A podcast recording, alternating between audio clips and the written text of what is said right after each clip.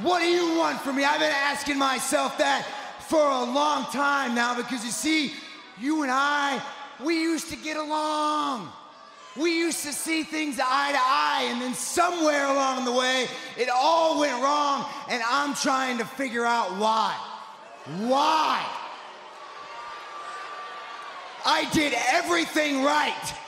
I don't take nights off.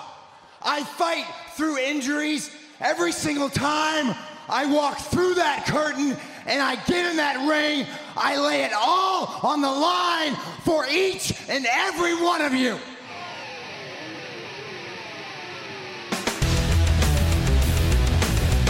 Because once again, just imagine the inner circle, Le Champion, the purveyor of unscripted violence together here, taking control of all elite wrestling.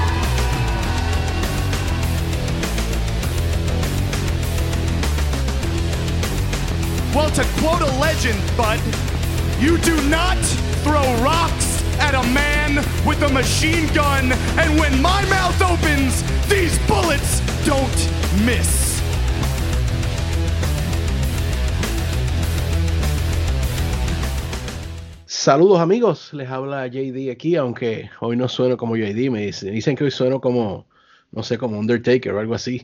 Pero por, por poco me lleva Undertaker.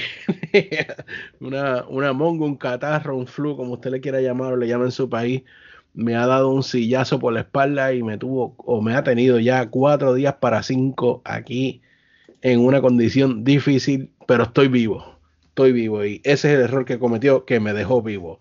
Así que aquí tengo conmigo al señor Peyot que va a ser prácticamente nuestro conductor en esta noche. Peyot, saluda a tu querido público.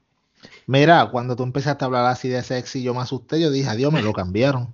Este, este es otro podcast. No, no, yo que, que me equivoqué, este es el, el podcast después de medianoche. Saludos. a rayo, muchacho.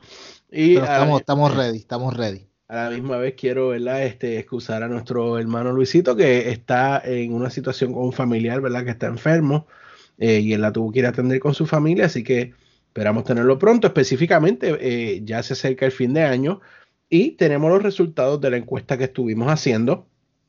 Así que va a haber un episodio eh, especial con los valores del año 2019. Ahora les adelanto, solamente una categoría quedó como empate. No lo puedo creer. Un empate. todas, un empate en una de las categorías, eh, pero todas las demás se definieron. Hay unos resultados ahí sorprendentes. Eh, Ok. Pello no lo sabe, Luisito no lo sabe, yo soy el que estoy acá. ¡buah! Así que eh, eh, en ese episodio va a haber sorpresas y voy a proponer que hagamos algo para ese empate que va a ser interactivo con ustedes. Así que quédense pendientes. Lo vamos a soltar ese episodio prontito antes de fin de año. Y además, recuerden, ¿verdad? Porque hay, un, hay un- una semana, creo que es la semana de Navidad, si no me equivoco, que no va a haber NXT, no va a haber eh, AEW, Dynamite. Así que probablemente esa semana ustedes estén teniendo ese episodio especial. Además, eh, ¿verdad? Pues eh, les advierto y les dejo saber que lo vamos a, sa- a sacar en español y la versión en inglés, que, ¿verdad? Hemos dejado de grabar en inglés porque queremos hacer unos cambios al formato en inglés. Ah, el público en inglés pues no trabaja igual que ustedes, mi gente. Así que estamos bregando con eso, pero ese, ese episodio sí lo vamos a tener en español y en inglés para que ustedes también pues se lo recomienden, ¿verdad? A sus familiares que quizás tienen algún familiar gringo o algún amigo algo así, pues ese lo van a poder compartir. Así que gracias, ¿verdad? Como siempre por el apoyo. Y ahora pues voy a pasar el micrófono al señor Peyot, quien va a guiarnos esta semana por el mundo exclusivo, precioso, a veces alto, a veces bajo de la lucha libre. Y, ¿verdad? Pues yo voy a estar añadiendo mis comentarios en esta semana. Así que, Peyot, tenga denos la gracia de escuchar su voz. Pues mira, JD, eh, como siempre, empezamos con SmackDown, como tú dices, la, el show azul. Eh, SmackDown, como hemos llevamos, llevamos diciendo desde que se cambiaron a viernes, cada vez que lo vamos a discutir se siente como un show que fue hace un montón de tiempo atrás. Sí, bueno. So, eh, algunas veces los resultados en lo que tú le coges la, en lo que tú le- te acuerdas y los procesas te tardas un poquito.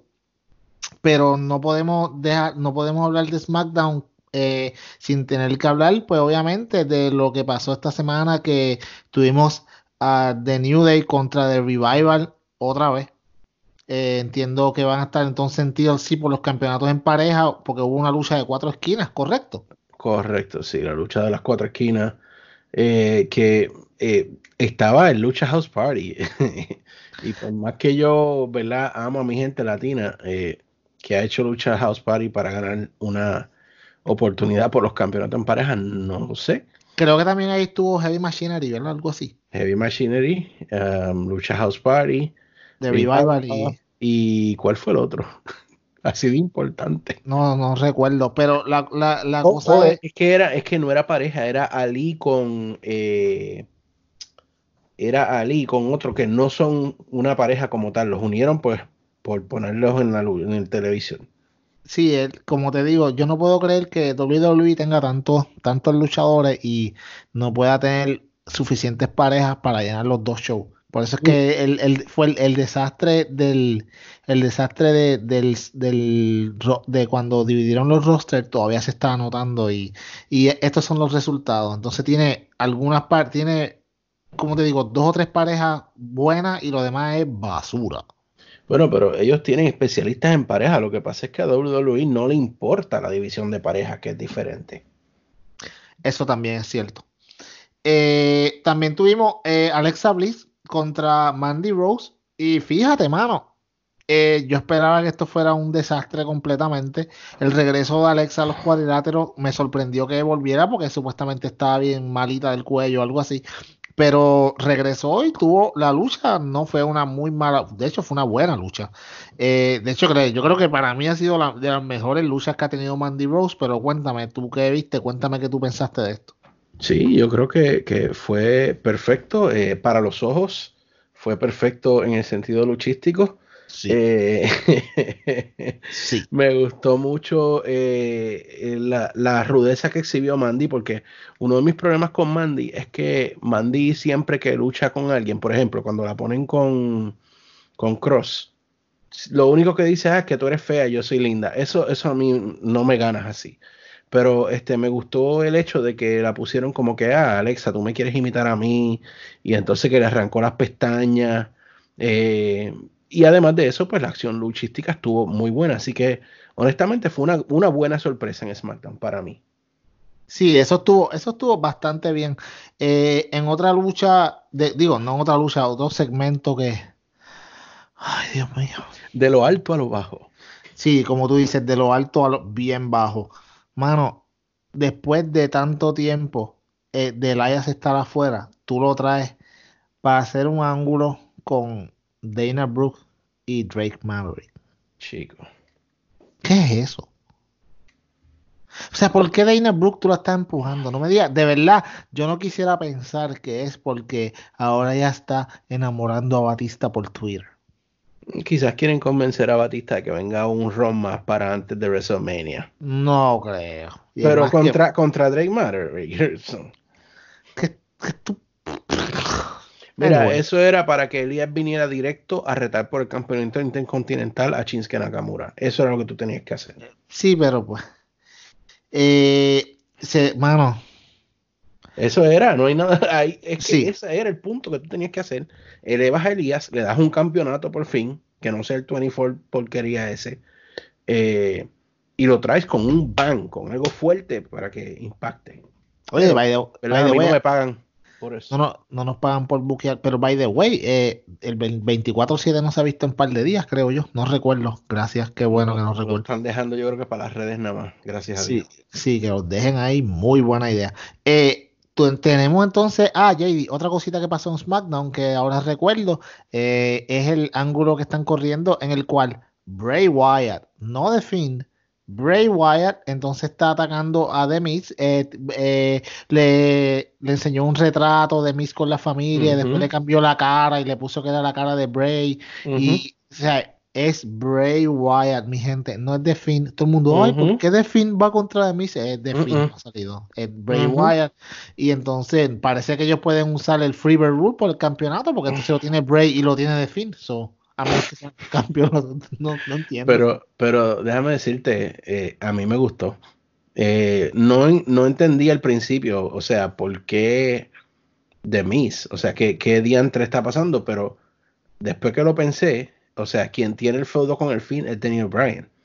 Pero con Bray es Miss. Y me gustó, me gustó las tácticas que usó eh, Bray. Fueron bien old school. Me gustó eso. Sí, no, a mí, a mí me ¿sabes lo que a mí me gustó? lo que me gustó de, de Bray eh, fue que, ¿sabes? Como te digo, mano, cuando tú puedes ver la cara y los gestos que él hace, se ve bien demente, de verdad. Y eso está cool. O sea, eso le da esa dimensión al carácter que cuando tiene, cuando él tiene la máscara de Finn, nunca la puede dar. Y de hecho, lo más que a mí me gusta del Firefly Funhouse es la, la, los gestos de Bray cuando él está hablando, mano, y cómo él puede cambiar de una cara a otra, que de verdad se ve bien creepy, que el, objetivo está súper cool. Ahora, The Miz es un nobody de verdad, de Miz. o sea, contra Bray Wyatt no tiene un segundo de break. Entonces ya. Contra The Finn, ¿no? Por eso, pero contra Bray Wyatt tampoco debería tener un segundo de break. tú sabes. Pero como pues mucha gente está por ahí todavía, hay gente peleando diciendo no, que por qué le echaron a, a, a The Finn a, a, a The Miz. Yo como que no es The Finn. De fin no ha salido nada más, pero es que pues la gente no, no utiliza la vista, no sé para qué la están utilizando, quizás para ver a Alexa Bliss contra, contra Mandy Rose. Y que eso, ahí sería un buen uso de la vista. Ahí, no los culpo. Anyway, eh, vamos a lo que vinimos. Eh, Roman Reigns, eh, la humillación de Roman Reigns por parte de, de esta gente de, de Baron Corbin junto a su a su a su súbdito de, de Trangalangas básicamente. Menos uno que está suspendido. Sí pero ya ahora no basta exacto ya eh, Bobby Roode está suspendido pero eh, lo amarraron con, con las esposas esas entonces esposas yo no sé si eran esposas no recuerdo. Yo sé que lo, lo engancharon en la parte de arriba de, y le tiraron comida a perro y y by the way fue comida perro de verdad la, idea, fue de Vince y es bien asquerosa, es bien porquería. No entiendo, o sea, el hit que le, que le da esto a, al, al, feudo como tal, no sé, es como si este muchacho, Baron Corbin, se quisiera hacer más malo de lo que realmente es, pero no le sale. Bueno, eh, en mi caso, y perdonen de nuevo mi voz así abusadora, pero en mi caso a mí me gustó y quizás te va a sorprender, pero de nuevo, yo lo vi en, en, el. Yo lo estaba mirando en el sentido que se vio, como que esos feudos old school, como por ejemplo, y obviamente no quiero decir que Roman Reigns es Stone Cold o, o Kurt Angle, pero te acuerdas cuando, por ejemplo, eh, eh, cuando cogía Stone Cold y hizo el Beer Bash a, Vince, o cuando. Eh, Kurt Angle le hizo el Milk Bash a Stone Cold, eh, que son cosas como que tú pensarías, esto es ridículo, pero realmente es como tratando de humillar al opositor. Y en este caso a mí me parece que está bien por el hecho de que si hubiese sido el caso de que Roman hubiese logrado soltarse de las esposas y, magistralmente, supermanísticamente le hubiese ganado a Baron Corbin y a Dolph Ziggler, yo te diría, esto fue una basura pero lo humillaron, lo están seteando como el super mega baby face y lo hicieron humano en el sentido de que tuvo que ser humillado, así que para mí funcionó. Eh, sí, es un poquito, ¿verdad? Este, over the limit, over the top, como dicen, pero para mí cumplió su efecto. No sé, podemos diferir quizás en eso. No, podemos diferir, no, no, te la puedo comprar, pero de verdad, a mí, el, a mí lo que no me gustó fue, o sea, lo overkill del segmento. No sé si el timing del, del, del, booking estuvo como que, ok, yo entiendo que lo quieres humillar, pero ellos tuvieron unos buenos cinco minutos ahí tirándole comida de perro y era como que se quedaban ya en lo mismo. Como que quizás si eso hubiera pasado.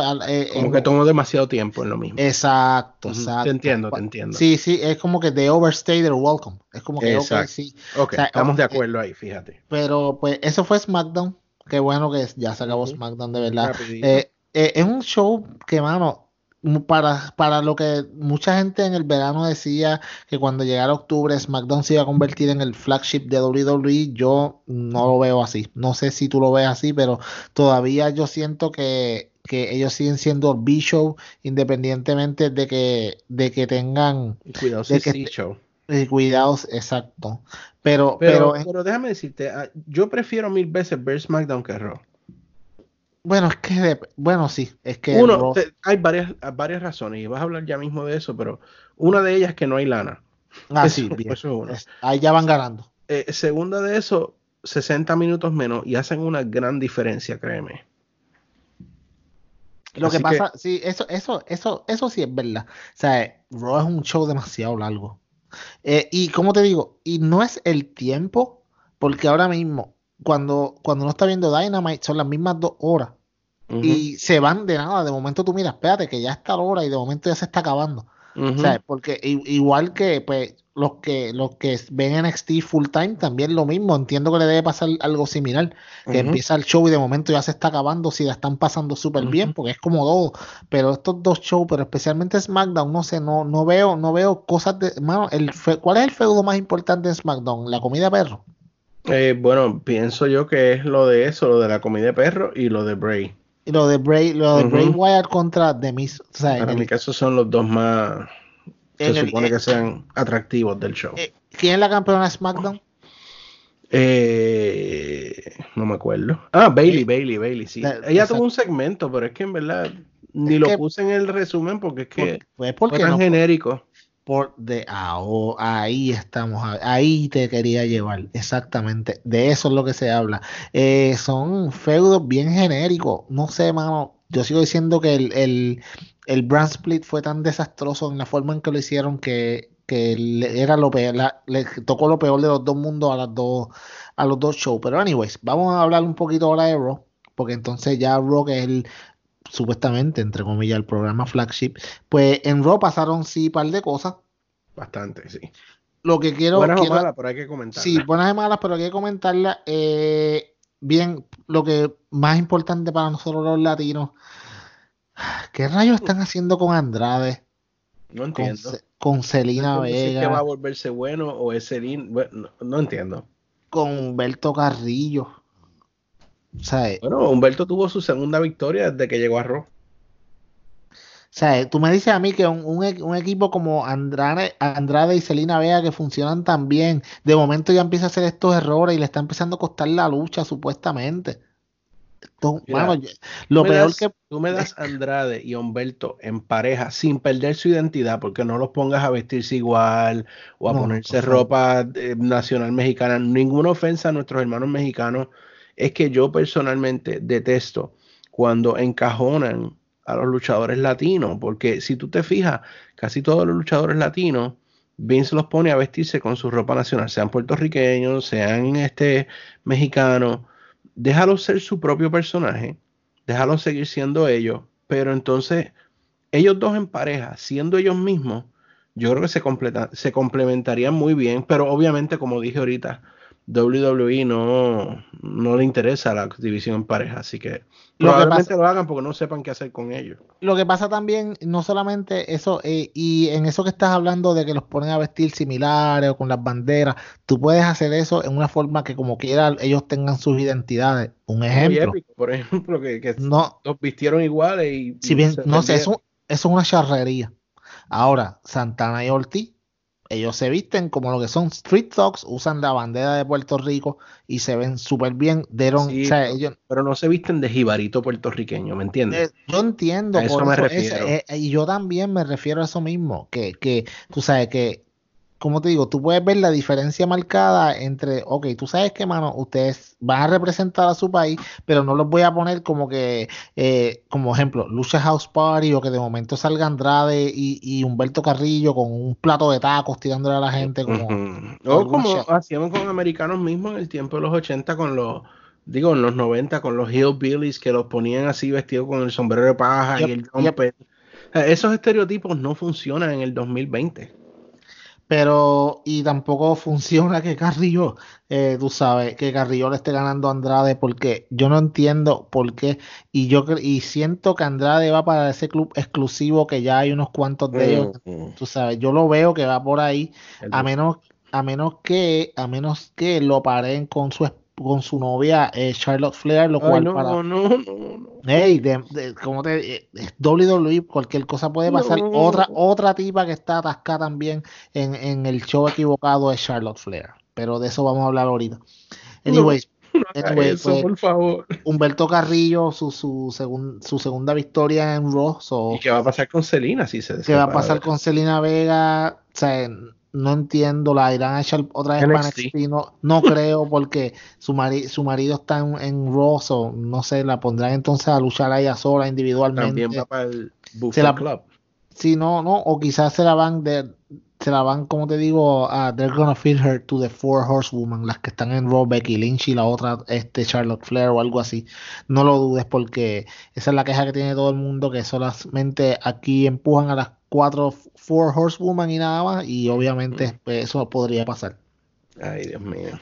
Hablando de Alistair Black, eh, ambos, tanto él como Buddy Murphy tuvieron eh, luchas aparte, pero están promocionando que por fin van a pelear, por fin van a pelear eh, en, en Tables, Ladders and Chairs, by the way, este, este domingo, ¿es verdad?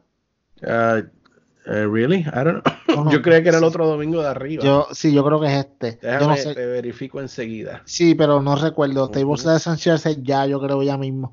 Eh, pero van a estar en una lucha, pues, por fin, por fin Aleister Black y. Sí, es este domingo. Body, wow, este domingo. y Body Murphy, wow. Como, mano, en tres semanas, dos pay-per-views. Ya, o sea que quedan dos días. ¿Y cuál es el build-up para este pay-per-view? No sé, tú sabes, todas las luchas eh, irá a pasar como cuál fue el, el pay-per-view la otra vez hace un par de meses atrás que fue lo mismo, no sabíamos hasta Bueno, pero, pero al menos sabemos dos o tres luchas de este pay-per-view. Comparado con ese que estás diciendo que me acuerdo que no sabíamos nada, absolutamente sí, nada. Como tres horas antes todavía no se sabía la cartelera, la gente entrando y tú como que, ajá, ¿quién va a luchar? No, no sé, lo dirán ahorita. La gente con los tickets, ¿qué tú vas a ver? Pues no sé. WWE, a ver quién sale ahí peleando. Este. Eh, ok, esta sí yo necesito que tú me la expliques, de verdad, porque yo no la entendí. Eh, ¿Por qué tú gastas en Raw una lucha por el campeonato entre The Viking Raiders contra los Street Profits cuando eso lo podías dejar para el pay-per-view? Yo completamente no entiendo y completamente me, me, pierdo más porque yo pensaba que Street Profits estaban teniendo un push. No, y no solamente eso, entonces, o sea, llevas todas las semanas dándole enhancement talent a, a The Viking Raiders y de momento, y de, perdón, de War Raiders, y de momento eh, le echas a los Street Profits. Es como que, ok, te estoy dando uh -huh. basura y de momento te voy a dar caviar al otro día. Mira, uh -huh. eso no hace sentido. O sea, mejor era que tú, pues, mira, ellos miran, mano, lo que hacen siempre, si se querían ir genéricos, váyanse genérico 101, pónganle, uh -huh. qué sé yo, al beating o algo así, que ellos le ganen y diga Street Profits y ellos digan. Es que el beating es de SmackDown. Pues el, independientemente, cualquier, ¿cómo es? Zack Ryder y. El, gracias, sí. El, y el otro bobo, el Kirk Hawkins, pónganselo y que ellos vengan y le ganen y digan, ¿saben qué? Lo, este, entonces que tengas a Street Profits en comentarios y diga, ¿sabes que ya estamos cansados de luchar a esta gente? Yo quiero luchar con una pareja de verdad, vamos a pelear tú y yo y vamos a, vamos a pelear este domingo en el pay-per-view, ¿por qué no? Ya está. Que eso no era ni tan difícil de hacer. Pero tú ponerle, entonces, ahora mismo, ¿qué vas a hacer? ¿Una revancha en el pay-per-view? ¿Qué le vas a dar el campeonato? Porque si ahora mismo le ganaste en Raw, ahora mismo, eh, The War Raiders le ganaron en Raw a, a los Street Profits. ¿Qué, tú, ¿qué diferente? ¿Qué, qué, ¿Qué, tú vas a hacer? ¿Le vas a, le vas a dar el 50-50 booking? ¿Y le vas a quitar el...? Para, para mí ya eso se acabó. Y máximo que los dos son parejas técnicas. Ningún rule en, esa, en ese feudo. Si es eh, que feudo. Y hablando de, de, de, de, seguimos. Wow, mano, este fue el Raw sin sentido. En verdad, eh, este fue uno de los peores. Y yo sé que yo he dicho esto mucho, pero. Eh, mano, eh, tuvimos a Drew McIntyre destruyendo a Matt Hardy. Oh my God. No entiendo qué están haciendo con Matt Hardy. Mm. yo creo que sí, en, parte, en parte sí entiendo. Y esto yo me imagino que tiene que ver con, con el rant de la esposa de él hace, hace par de semanas atrás, eh, etcétera, etcétera, los rumores de que él se va. ¿Cómo? Es un buen tweet, creo que fue hoy o ayer. Sí, exacto, sí, él, él, sí, no, creo que él estaba dándole like a muchos tweets que estaban criticando la forma en que lo están buqueando también. Creo que esto... en el tweet que él volvió a WWE porque él no quería que su última impresión fuera la del 2010, este, y que él siente que él hizo todo lo que él tenía que hacer eh, y que se puso a disposición y que tenía un buen producto, pero que pues él se tiene que atener a lo que lo mandan a hacer. Prácticamente fue lo que dijo. Estoy, no fue textual lo que él dijo, pero eso fue lo que yo entendí de lo que él escribió. Así que para mí eso suena como una despedida de WWE. Y yo creo que el contrato se le acaba en marzo, yo creo. Sí, yo creo que ya le está Probablemente él va para el Couch Club ahora. Sí, hasta, sí, exacto. No, no dudes que le den un release con el grupito que le dieron un release de WWE. Vamos a ver lo que pasa ahí. Eh, también tenemos, bueno, eh, Becky Lynch, la mujer más mordida del mundo, porque ahora también quiere los campeonatos en pareja, porque como ya no le dicen Becky Tubels, Charlotte le dijo como que, ah, a mí me gustaba cuando te decían Becky Tubels, ¿te gustaría hacerlo de nuevo?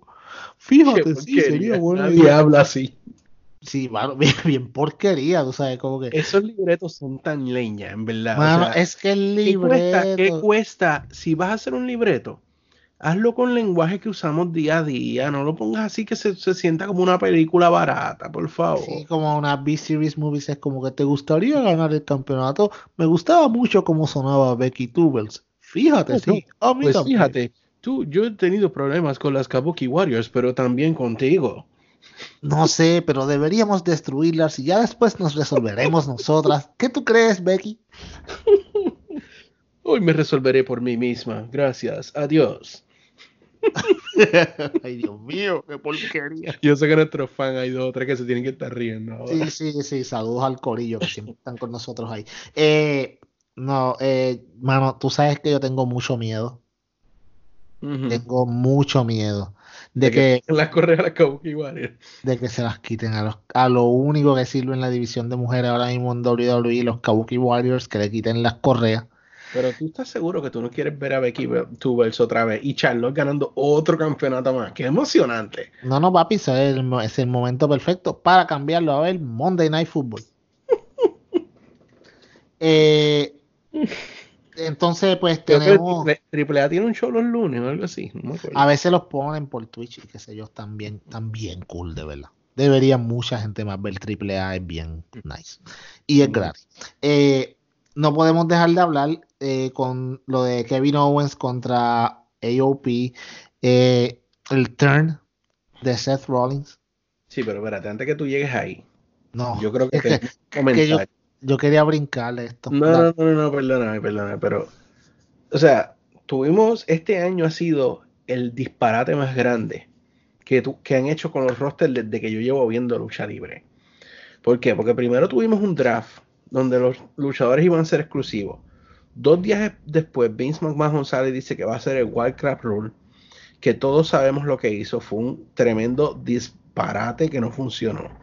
Luego hacen un, corte draft otra vez, casi hace poco, ¿verdad? ¿No? Cuando hicieron lo de, los, lo de los supuestos ejecutivos para mandar a los de Raw a Raw, los de SmackDown a SmackDown. Y supuestamente esta vez era en serio, tan en serio, que Brock Lesnar era el campeón de SmackDown y renunció a SmackDown para llevarse la correa para Raw y tuvieron que poner la correa de Raw en SmackDown. O sea, así de serio se supone que era corte. Y ahora, menos de dos meses después, tú me dices a mí que Sami Zayn, que es una superestrella de SmackDown, sacó una supuesta licencia de manager que le permite a los dos shows. No, hombre. O sea, hasta... yo no sé ni qué más decir. Esto, es una ridícula, es completa. mira, y no es cualquier persona. Es Sami Zayn. que, es, manager ahora, supuestamente. Un, un excelente en el ring. el, mi gente, escuchen lo que yo voy a decir ahora mismo. Ojalá volviera el genérico, concho. Gracias por brincarme la cuica. es el genérico. ¿Usted sabe qué es el genérico? Usted no sabe. Si usted no sabe, usted es un atorrante. Vaya. Edúquese. Vaya. Vaya, edúcase. Vaya, vaya, vaya. Mire la luz. Mire, vaya a YouTube. YouTube es un buen, una buena página de internet donde hay un par de videitos que usted puede ver e instruirse en lo que era Sami Zayn antes de que entrara a la WWE el genérico, uno de los mejores luchadores de las independientes, búsquelo, por ahí hay peleitas con luchadores tan interesantes como eh, Kevin Steen, Brian Danielson, etcétera, etcétera, en las independientes, que los va a ver y se van a sorprender. Anyways, eh, pero yo pensé que ibas a hablar de la atrocidad que fue obviamente el, todo el segmento de el divorcio. Ah, eso es un peor. Mira, si algo ha quedado claro en este, en este feudo, es que Lana es, el peor talento que tiene WWE. Esa es mi opinión. Ella es bien mala. Eh, y si algo me ha quedado claro es que yo no sé, hay un, hay un dicho que se dice en Puerto Rico que dice que es mejor que la gente piense que uno es tonto, que se queden pensándolo, a que uno abra la boca y lo, y lo demuestre. Exacto. Eh, o en este caso como ella que tuitee y lo confirme, porque eh, inclusive yo no soy fanático de CM Punk, ustedes lo saben, pero CM Punk hizo un comentario en el show que no me acuerdo ni el nombre, backstage, ¿eh? Sí, el que, el, que hizo esta semana 149 mil personas de rating. Que oye, a ti te gustan los numeritos. y él, él, hizo una sugerencia para el feudo y, prácticamente pues le, dijo como que pues, aquí les tengo la sugerencia para lo que pueden hacer y lo tuiteó y le puso chica y ella puso, le contestó que chica es un comentario machista y yo... Sí, misógeno. Oh my gosh, que, que diantre ella está hablando. O sea, es que pasa más allá de la porquería que están haciendo en el feudo. A, a, en la vida real, ella realmente es esta persona que a mí no me gustaría estar alrededor de ella cambió mi vista de ella un completamente 180 grados y yo lo que deseo es que se acabe este feudo lo antes posible fue bien gracioso porque CM Punk dijo como que tú sabes que ellos, deberían eh, tener una lucha finalmente, entonces después que, Bobby Lashley se quede con Lana y después Bobby Lashley se, se canse de Lana y entonces se, haga, pareja de Rusev, entonces ella Lana se vaya y maneja otra otro, dos personas y entonces en WrestleMania haga una lucha de Lana en, en, en pues, colgando 15 pies a 15 pies de altura y el que pierda se te va a quedar con lana, porque como ya están hoy y nadie la se La se la compro. yo como que, vamos, ese booking ya estaría fuera de liga, de verdad. Le dijo, ahí tienes tu historia, le dijo, chica, y el día se enfocó no porque, es, porque eso, es bien, chica. eso es bien ofensivo, chica. Qué atorrante. Eh, no podemos dejar de hablar. La semana pasada nos controlamos a Atorrante, pero esta semana. No, no, yo vengo con una venganza. Hoy sí que sí, muchacho.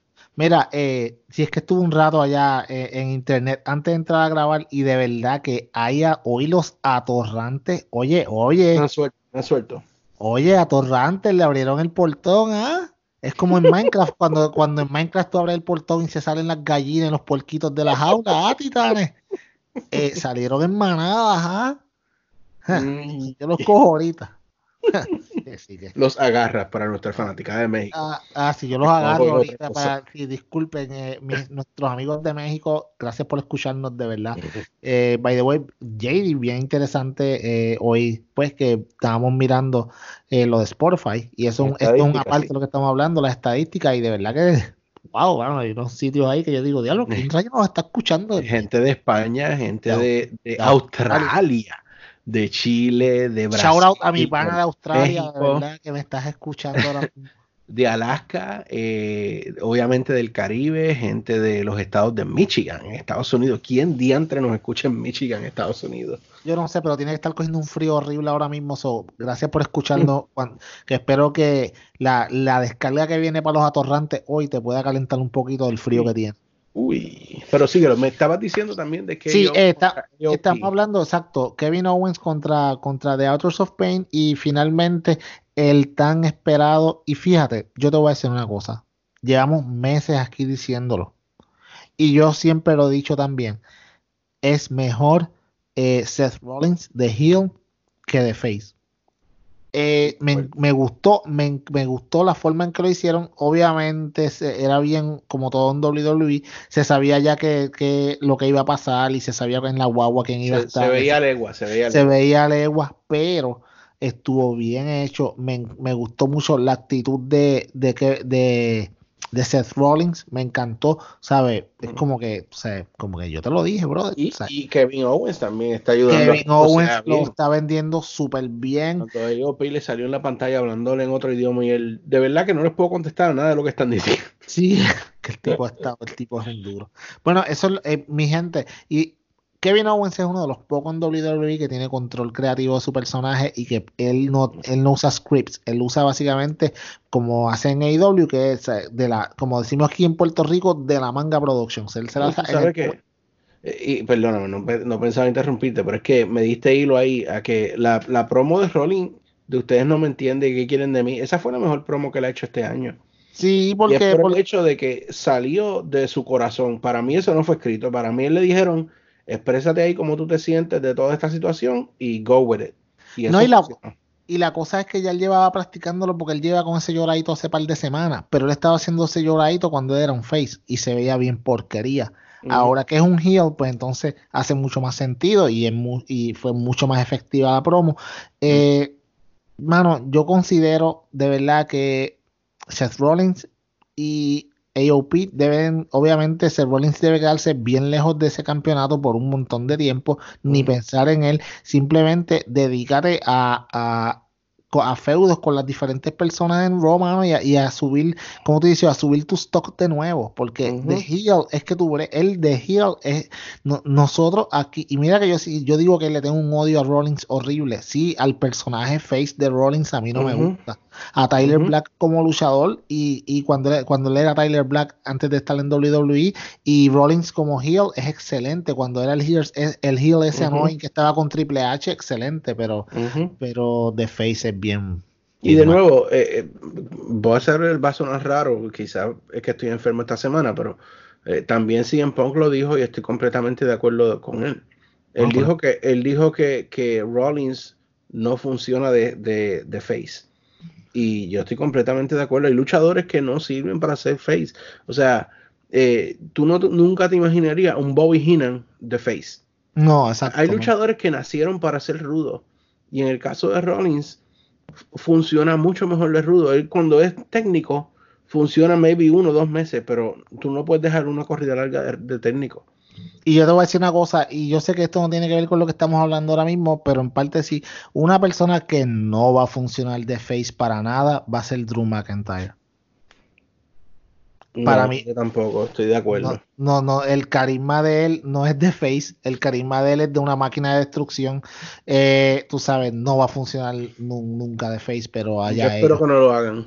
No, pero yo he visto par de veces, par de cositas que me dan un poquito de miedo. Anyways, bien interesante lo que pasó, eh, pues, lo que estuvo pasando eh, en Raw con lo de Kevin Owens y eh, Seth Rollins, mano, por algo, diferente. Tuve esto, esta parte a mí sí me mantuvo la atención y fue, era lo que tenían que hacer. No, no, tenían de otra. Esto debió pasarle en SummerSlam. Esto debió pasar al otro día de SummerSlam. Cuando pasó aquella atrocidad, debió pasar esto al otro día. Sí, pero a WWE le toma demasiado tiempo escuchar lo que la gente está haciendo y diciendo. Es que lo que pasa es que WWE es la máquina, esta máquina tan grande que tú ves en la carretera que, para virar de un lado a otro se tarda un montón. Porque Muy burocrática. Es mucha burocracia. Hay, o sea, no es como que no, no, el control creativo lo tiene tanta y tanta y tanta gente que excepto los luchadores. Y, entonces, pues, y por eso, por eso, entre Vince y, tan, y, tanto, y tantos creativos y tanta gente que si aquel tiene que pedirle permiso a aquel, whatever. Pero vamos a ver lo que pasa. Creo que, que, que van en buen camino. Kevin Owens Pero contra, que no lo dejen caer, en verdad. Kevin Owens contra Rollins va a ser una muy buena lucha. Debe elevarlo a los dos, especialmente a Kevin Owens, que lo va a, a consagrarlo como el, el face de Raw, como tal. Eh, sabes que ahí se va a meter este. Se va a meter AOP en esa lucha. Eso es ah, sí. Exacto. Yo espero que no vengan y digan, de momento vengan y unan a, los a los War Raiders con, con, con Kevin Owens o alguna atrocidad de esa que ellos se le ocurre hacer de vez en cuando. Eso no me extrañaría. Sí, o, o a, no, bueno, ya ellos estaban con él la otra vez, este, los, los dos tontos estos, este, ¿cómo es que se llaman? Eh, ay, Dios mío, se me olvida. Este, Oh, los, los, este, los que perdieron los- con los War los- sí, los Street Profits. Los de We Want the Smoke, los ridículos esos. Oh, ¿no? Dios. Ah, sí, son bien No, por favor. Anyway, eh, creo que es tiempo de coger una pausa. Y Eh, sí, pero antes de que vayamos a la pausa, a mí, eh, per- perdóname, yo estaba preparando este, el, el bosquejo que hacemos toda la semana y se me quedó algo que no podemos dejar de comentar. cuéntame. Eh, hubo una muy buena lucha entre AJ Styles y Rey Misterio por el campeonato eh, de Estados Unidos. eh, que obviamente pues hubo la intervención de Randy Orton porque ahí ese es el feudo que está pasando Randy Orton con AJ pero quiero destacar que la lucha fue muy buena en sí No, pero es que eso es lo. Tú sabes, lo menos que tú puedes esperar de AJ Styles eh, y con Rey Misterio espectacular. O sea, dos leyendas y Randy y Randy echándole un poquito por el lado también, que es otra otra leyenda en, en la WWE como tal. Eh, esto es un feudo la mal de interesante. Creo que eh, siento que Rey Misterio va a tener ese campeonato por un buen rato. De hecho, eso ahora espero hasta WrestleMania por lo menos. sí, eh, lo- mucho pedir quizás ponle hasta el Elimination Chamber, quizás por ahí. Ujú. Que sea dos o tres meses de una buena corrida, su última corrida, by the way. O sea, eh, este, vamos a ver lo que pasa en ese aspecto. Pero si ahora sí no hay nada más que tengamos que hablar de este Raw, ahora sí eh, pues nos podemos ir a una pausa. Entonces, pues ya volvemos con AEW, NXT y AEW Dark. Bueno amigos, y encuéntranos en las redes sociales. Nosotros personalmente estamos en Twitter. El señor Luisito está bajo el handle at mr underscore NINE73, o sea, at Mr. underscore 973. Peyot se encuentra bajo el handle at SRPELLOT. Y yo, JD, estoy bajo JDJD ROD underscore 25. De nuevo, JD ROD underscore 25. También, por supuesto, las páginas oficiales, los handles oficiales del Club Deportivo, at SD Podcast en Facebook, Twitter y en Instagram. Así que te esperamos para compartir contigo tu opinión. Y estamos de vuelta a la mejor sección. Yo sé que cuando tú pones este podcast, tú dices, mano, quiero ya que pase la pausa de WWE porque quiero ir a la mejor sección de este podcast, obviamente.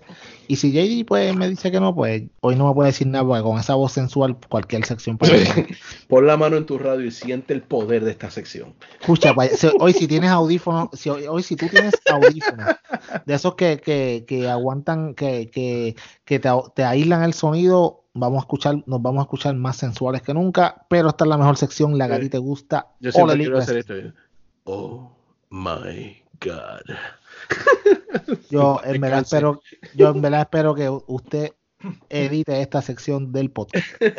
Mira, eh, pero JD, vamos a hablar un poquito de Dark antes de hablar de Dynamite y de NXT. señor Eh, Dark, mano, te voy a decir una cosa. Este episodio de Dark estuvo cool, pero hubo un momento que pasaron como 20 minutos de recaps eh, y más recaps. Y yo entiendo lo que ellos quieren hacer. Mucha gente quizás que está viendo esto en YouTube, pues no está siguiendo Dynamite y ellos quieren darle a más o menos lo que está pasando en Dynamite un poquito, pero deben de hacer como que una lucha, un recap, una lucha, un recap, pero no esta sección de recaps tan largos, tuvieron como 20 minutos.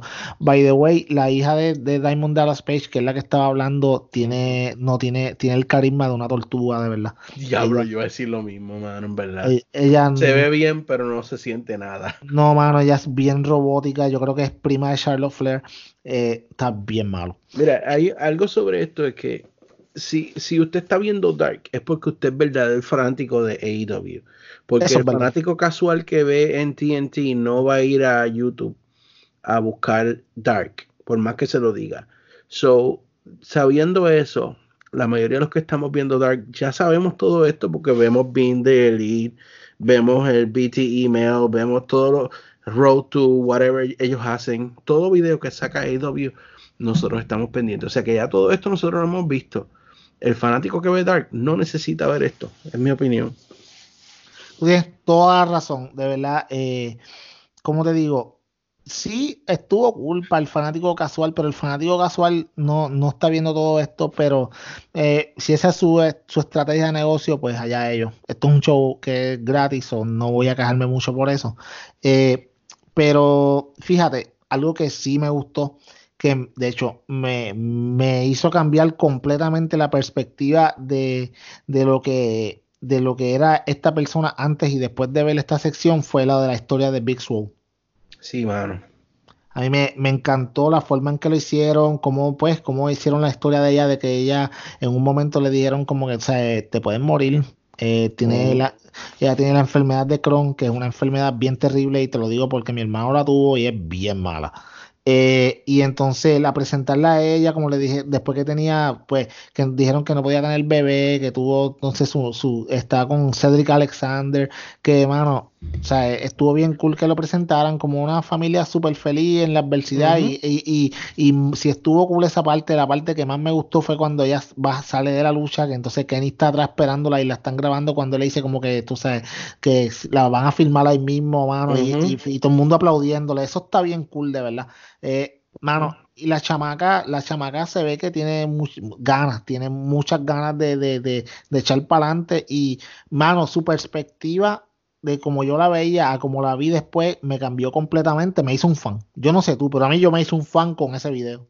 Muy bueno, a mí lo único que me preocupa de esto es que es bien difícil que si, ellos fuera, si ella fuera a ser ruda en algún momento, es bien difícil verla de ruda cuando ya uno la, le ha cogido este cariño, como uno dice.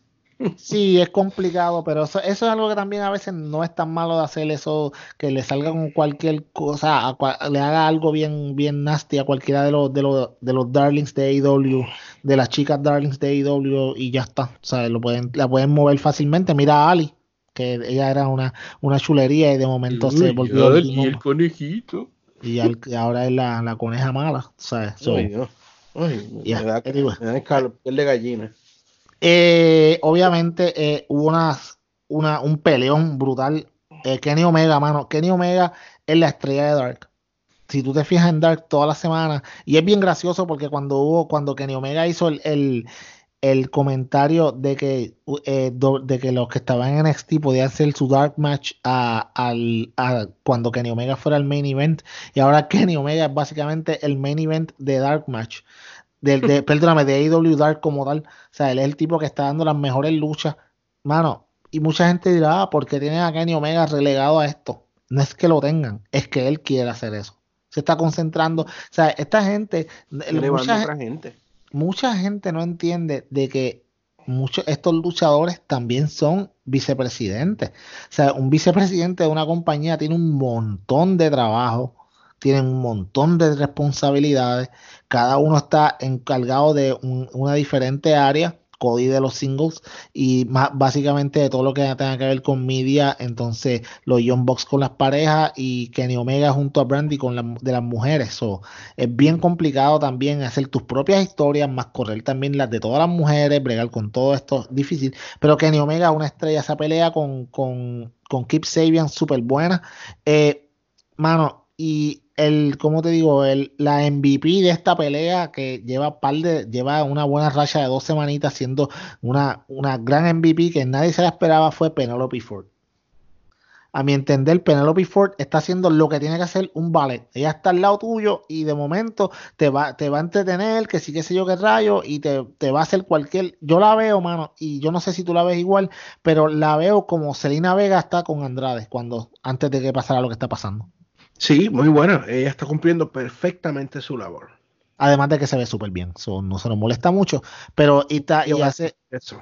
Sí, e, ella hace. Pero en verdad está haciendo su buen trabajo. Pero. Eh, JD, no sé si quieres hablar antes de que hablemos de Dynamite. ¿Quieres hablar de NXT o quieres ir directo a Dynamite como tú quieras? No, síguelo con Dynamite y terminamos con NXT. Ok, perfecto. Dynamite. Qué. Dios mío. Mano, esta gente, bro. Qué clase show se tiraron ayer en Dynamite. Show espectacular, hermano. Eh, había un par de luchas anunciadas. eh, de hecho, la lucha que abre con John Moxley contra, contra Alex Reynolds eh, era algo que no estaba ni anunciado. Yo dije, ¿por qué vas a empezar con esto? Y yo dije, esto va a ser un squash que no va a durar mucho tiempo. Moxley baja, creo que como en 10 segundos lo, lo, destruyó para en Chief y vámonos, que es tarde. Eh, y, de y ahí salió Chris Jericho. Y salió Chris Jericho, baja al Inner Circle. Y ahí está, eh, pues está esta promo de cuando de Chris Jericho le dice como que, mira, tú sabes, cógelo suave. No, aquí no venimos, no vengo, vengo en son de paz, vengo a hablar contigo, vengo a hacerte una proposición ¿sabes? Yo sé que, que cuando tú siempre has estado en momentos difíciles en tu carrera, más buscado y tu carrera ha salido adelante. Cuando estábamos en otros sitios, pasó. Cuando no sabías qué hacer, me llamaste a mí y ahora estás aquí. Yo te propongo. Él dice: Imagínate una alianza del Inner Circle con John Moxley. Seríamos, tendríamos el control completo de AEW. No sé, yo siendo tú lo pienso. Si yo te fuese a hacer algo, ya te hubiese caído encima, le dice. Así que mira, toma esta camisita, no me tienes que contestar ahora mismo. Y lo mejor de todo esto era que cuando él estaba haciendo esto, tú veas que Moxley lo estaba mirando como que es en serio, de verdad, tú, tú crees que yo me voy a unir contigo. Pero él es como que, él le decía como que, como que dale, sigue, cuéntame, dale, sí. Le dio larga, le dio larga. Le dio larga el asunto, cuéntame, cuéntame. Oiga, pero, pero eh, sí, eso fue todo lo que pasó, estuvo magistral. Pero si algo me impresionó, esa entrada de Moxley tú sabes que tú tienes una superestrella cuando la gente se vuelve... Eso fue una cosa que yo no recuerdo desde cuando yo no veía que una superestrella entrara en un show regular. No, esto, esto no es un pay-per-view, esto no es un WrestleMania, esto no es un evento especial. Esto es un Dynamite, un show semanal. Y que entre un luchador y que la gente se vaya nuts. La gente se volvió loca ese día. Eh, y, de verdad que se sintió Moxley como una verdadera superestrella. Eh, y eso nada más dice mucho. Eh, y eso dice mucho de por qué Moxley está donde está. Y yo sé que va para donde va. Así que eh, en ese sentido, pues me trajo recuerdos de buenas superestrellas entrando, por ejemplo, en, en un Raw cuando sonaba el cristal rompiéndose o cuando decían, Do you smell what the rock is cooking? Y la gente se iba al garete a gritar en los estantes, solamente gritando como loco. Eso fue lo que me recordó esa entrada de Moxley, que lo único que hace es ir, patear el trasero y largarse, porque no habla mucho tampoco. No, que te está haciendo lo correcto, mano. O sea, el, el, y no solamente eso también, sino que cuando el, el, la, la toma de cámara que le dan es exquisita porque se ve hacia abajo el, ring y él entrando desde el, desde el cuadrilate, desde la parte de arriba, eh, está bien brutal, de verdad. Eh, Moxley es, es como están diciendo, hace un año atrás, míralo, y míralo ahora mismo y es otra persona completamente. O sea, el, este cambio de... La este reacción como Dean Ambrose a la reacción de Moxley, por side by side. No, y este cambio de persona, de personaje como tal y de volver a lo que él de verdad él quiere ser, es bien refrescante para estos luchadores que llevan, o sea, que eh, se someten al sistema de la WWE en el cual te cambian todo, hasta tu nombre, te quitan tu identidad y te hacen luchar al estilo WWE. Como hablábamos la semana pasada, tú puedes ser, el, tu sueño puede ser ir a WWE, pero cuando llegas allá tú no sabes cuán difícil es y que se pueda, cómo, cómo se puede convertir rápidamente de un sueño en una pesadilla. Si no, pregúntenle al señor Easy Tree. Y, y lo de la historia del Inner Circle, pues yo creo que nadie se espera que Moxley vaya a aceptar la oferta. Si tú me preguntas a mí, eh, yo pongo, maybe al final del próximo show, no pongo a Moxley en el estadio. Yo pongo después que Jericho probablemente gane la semana que viene. Sí, sí para, para, acabar el año, porque ese sería el último show del año, si no me equivoco. Eh, para acabar el año, yo pongo, después que Jericho gane, pongo eh, un video de Moxley afuera, diciendo a Jericho, Jericho, de verdad yo te agradezco, te agradezco tu oferta, te agradezco esta camisa, porque esta camisa, y tiras el, el tiro para atrás y dice, esta camisa me ha servido para limpiar mi carro, y lo pone con la camisa del Inner Circle, limpiando los aros del carro. sí, una cosa así o no.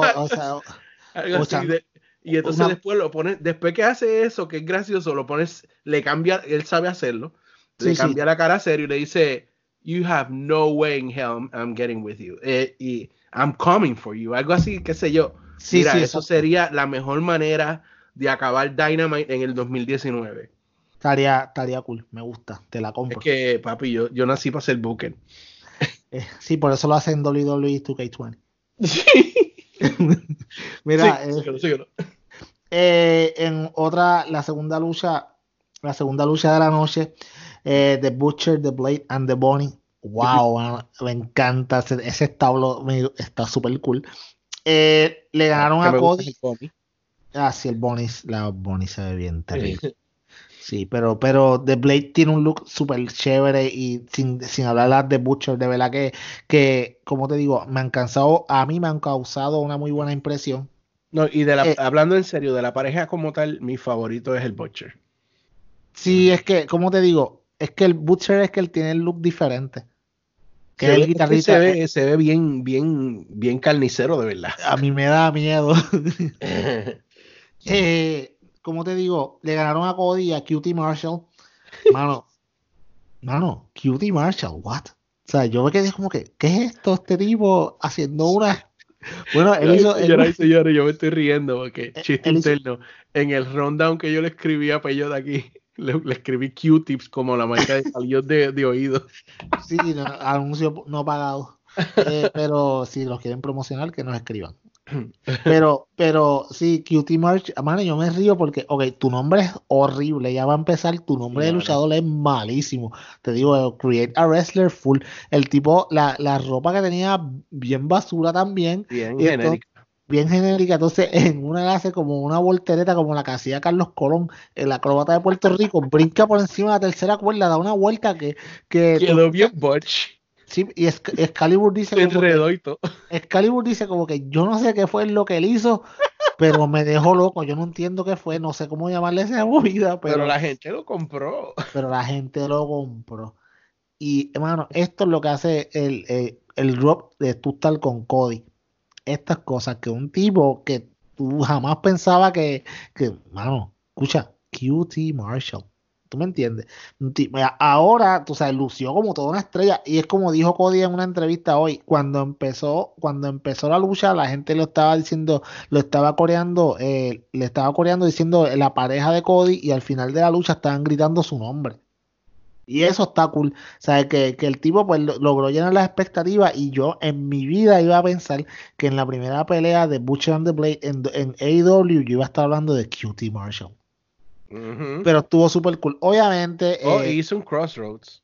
sí, también. Mejor entonces- que el de que el de que el de, Que el de ah, MJF.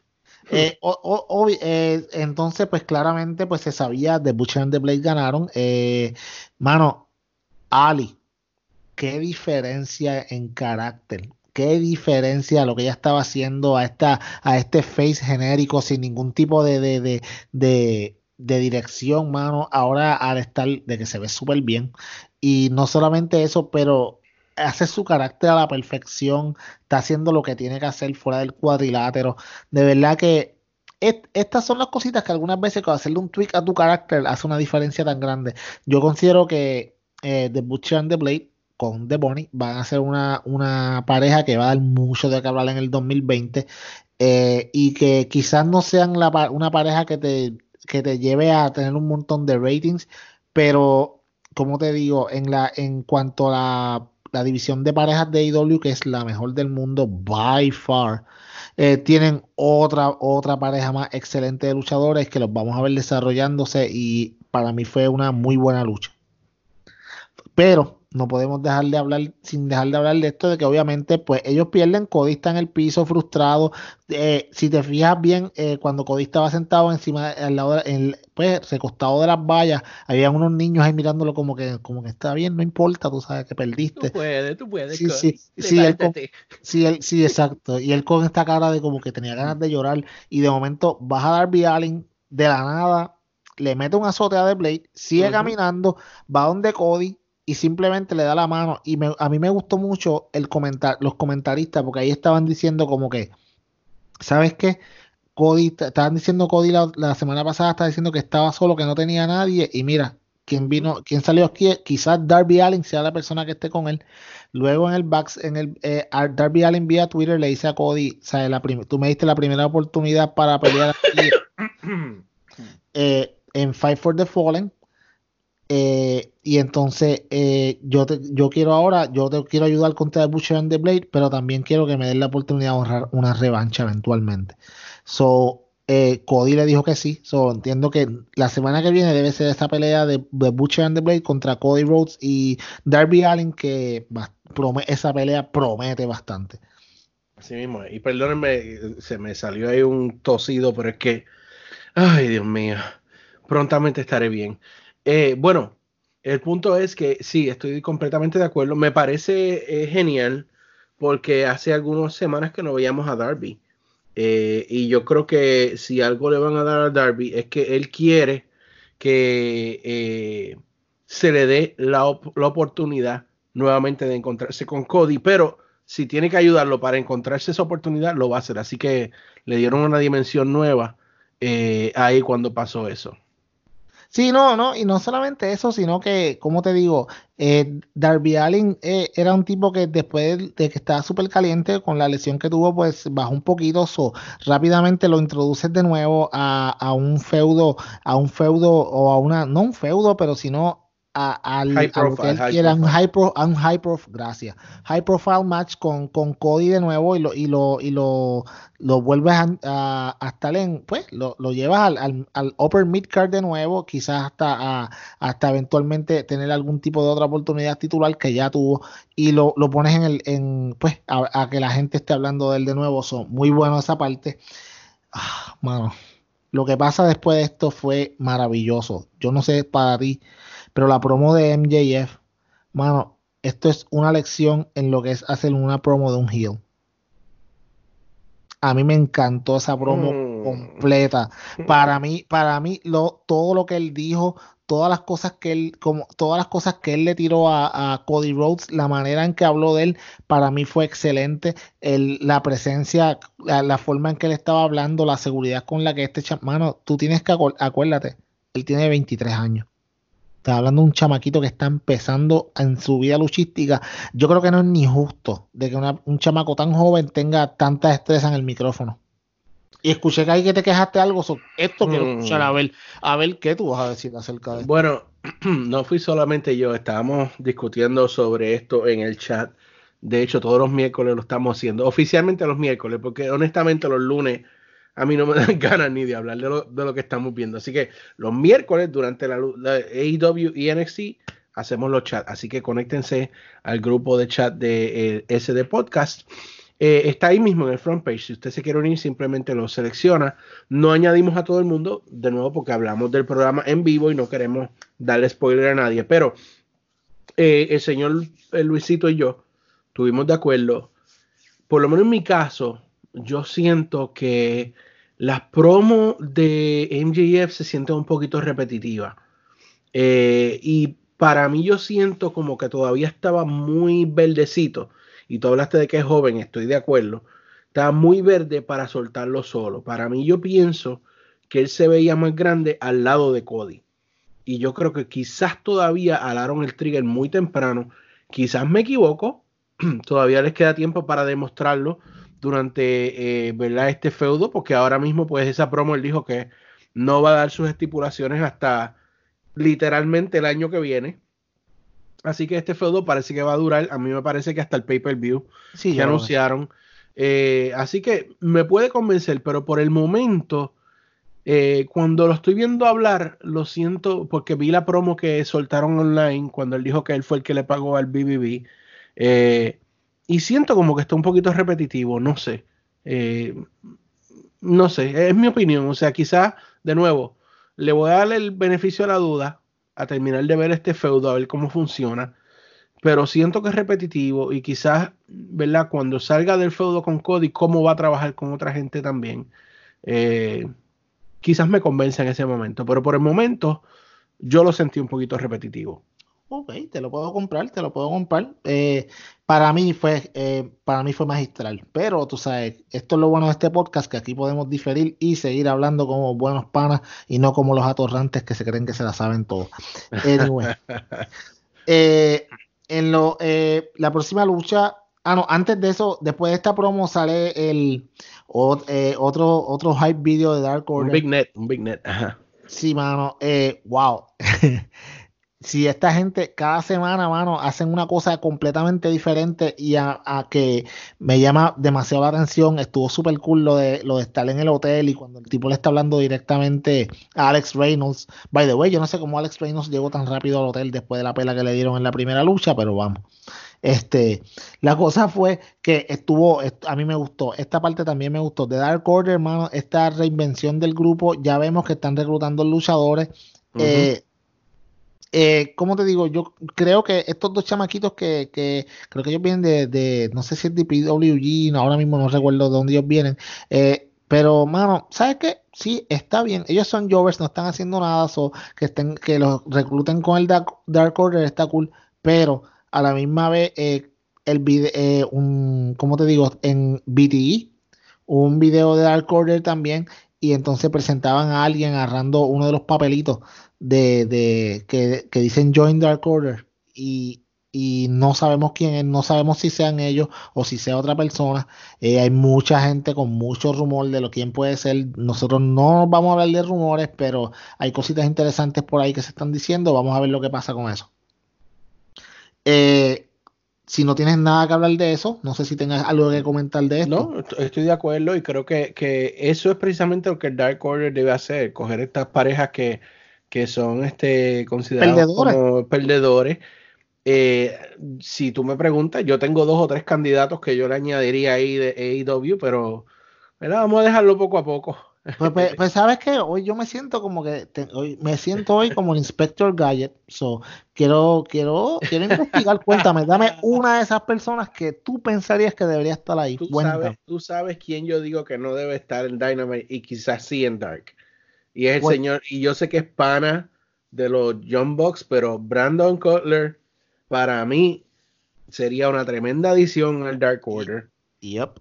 Porque de hecho, si tú vienes a ver, los Dark Order viene a ser como los Misfits, ¿verdad? Como los toys, los, juguetes dañados. Sí, sí, y sí. este grupo pretende arreglarlo y eso sería excelente, excelente. Si tú me preguntas, eh, también eh, hay algunas de la, del departamento de las mujeres que yo creo que podrían beneficiarse de esto, pero así de, buenas a primeras no me acuerdo de nombre, tendría que verla para decirte esta muchacha, pero yo sé que hay por lo menos una o dos de las mujeres que deben ser parte de Dark Order. Sí, eso estaría, eso estaría cool. Eso estaría cool, pero las mujeres ya tienen el Nightmare Collective y whatever it is that que está haciendo, que está haciendo Brandy Ayazo, no sé. Pero eh, Luego la próxima lucha, pues entonces Big Swole le gana a Emi Sakura. Bueno, y a mí no me gusta Emi Sakura. No sé. Mm, a mí tampoco. No sé por qué su carácter. El, empezando por el gimmick de, de, Queen, eso. si hubiese sido una vez, la primera vez está bien, pero un gimmick continuo de eso no funciona.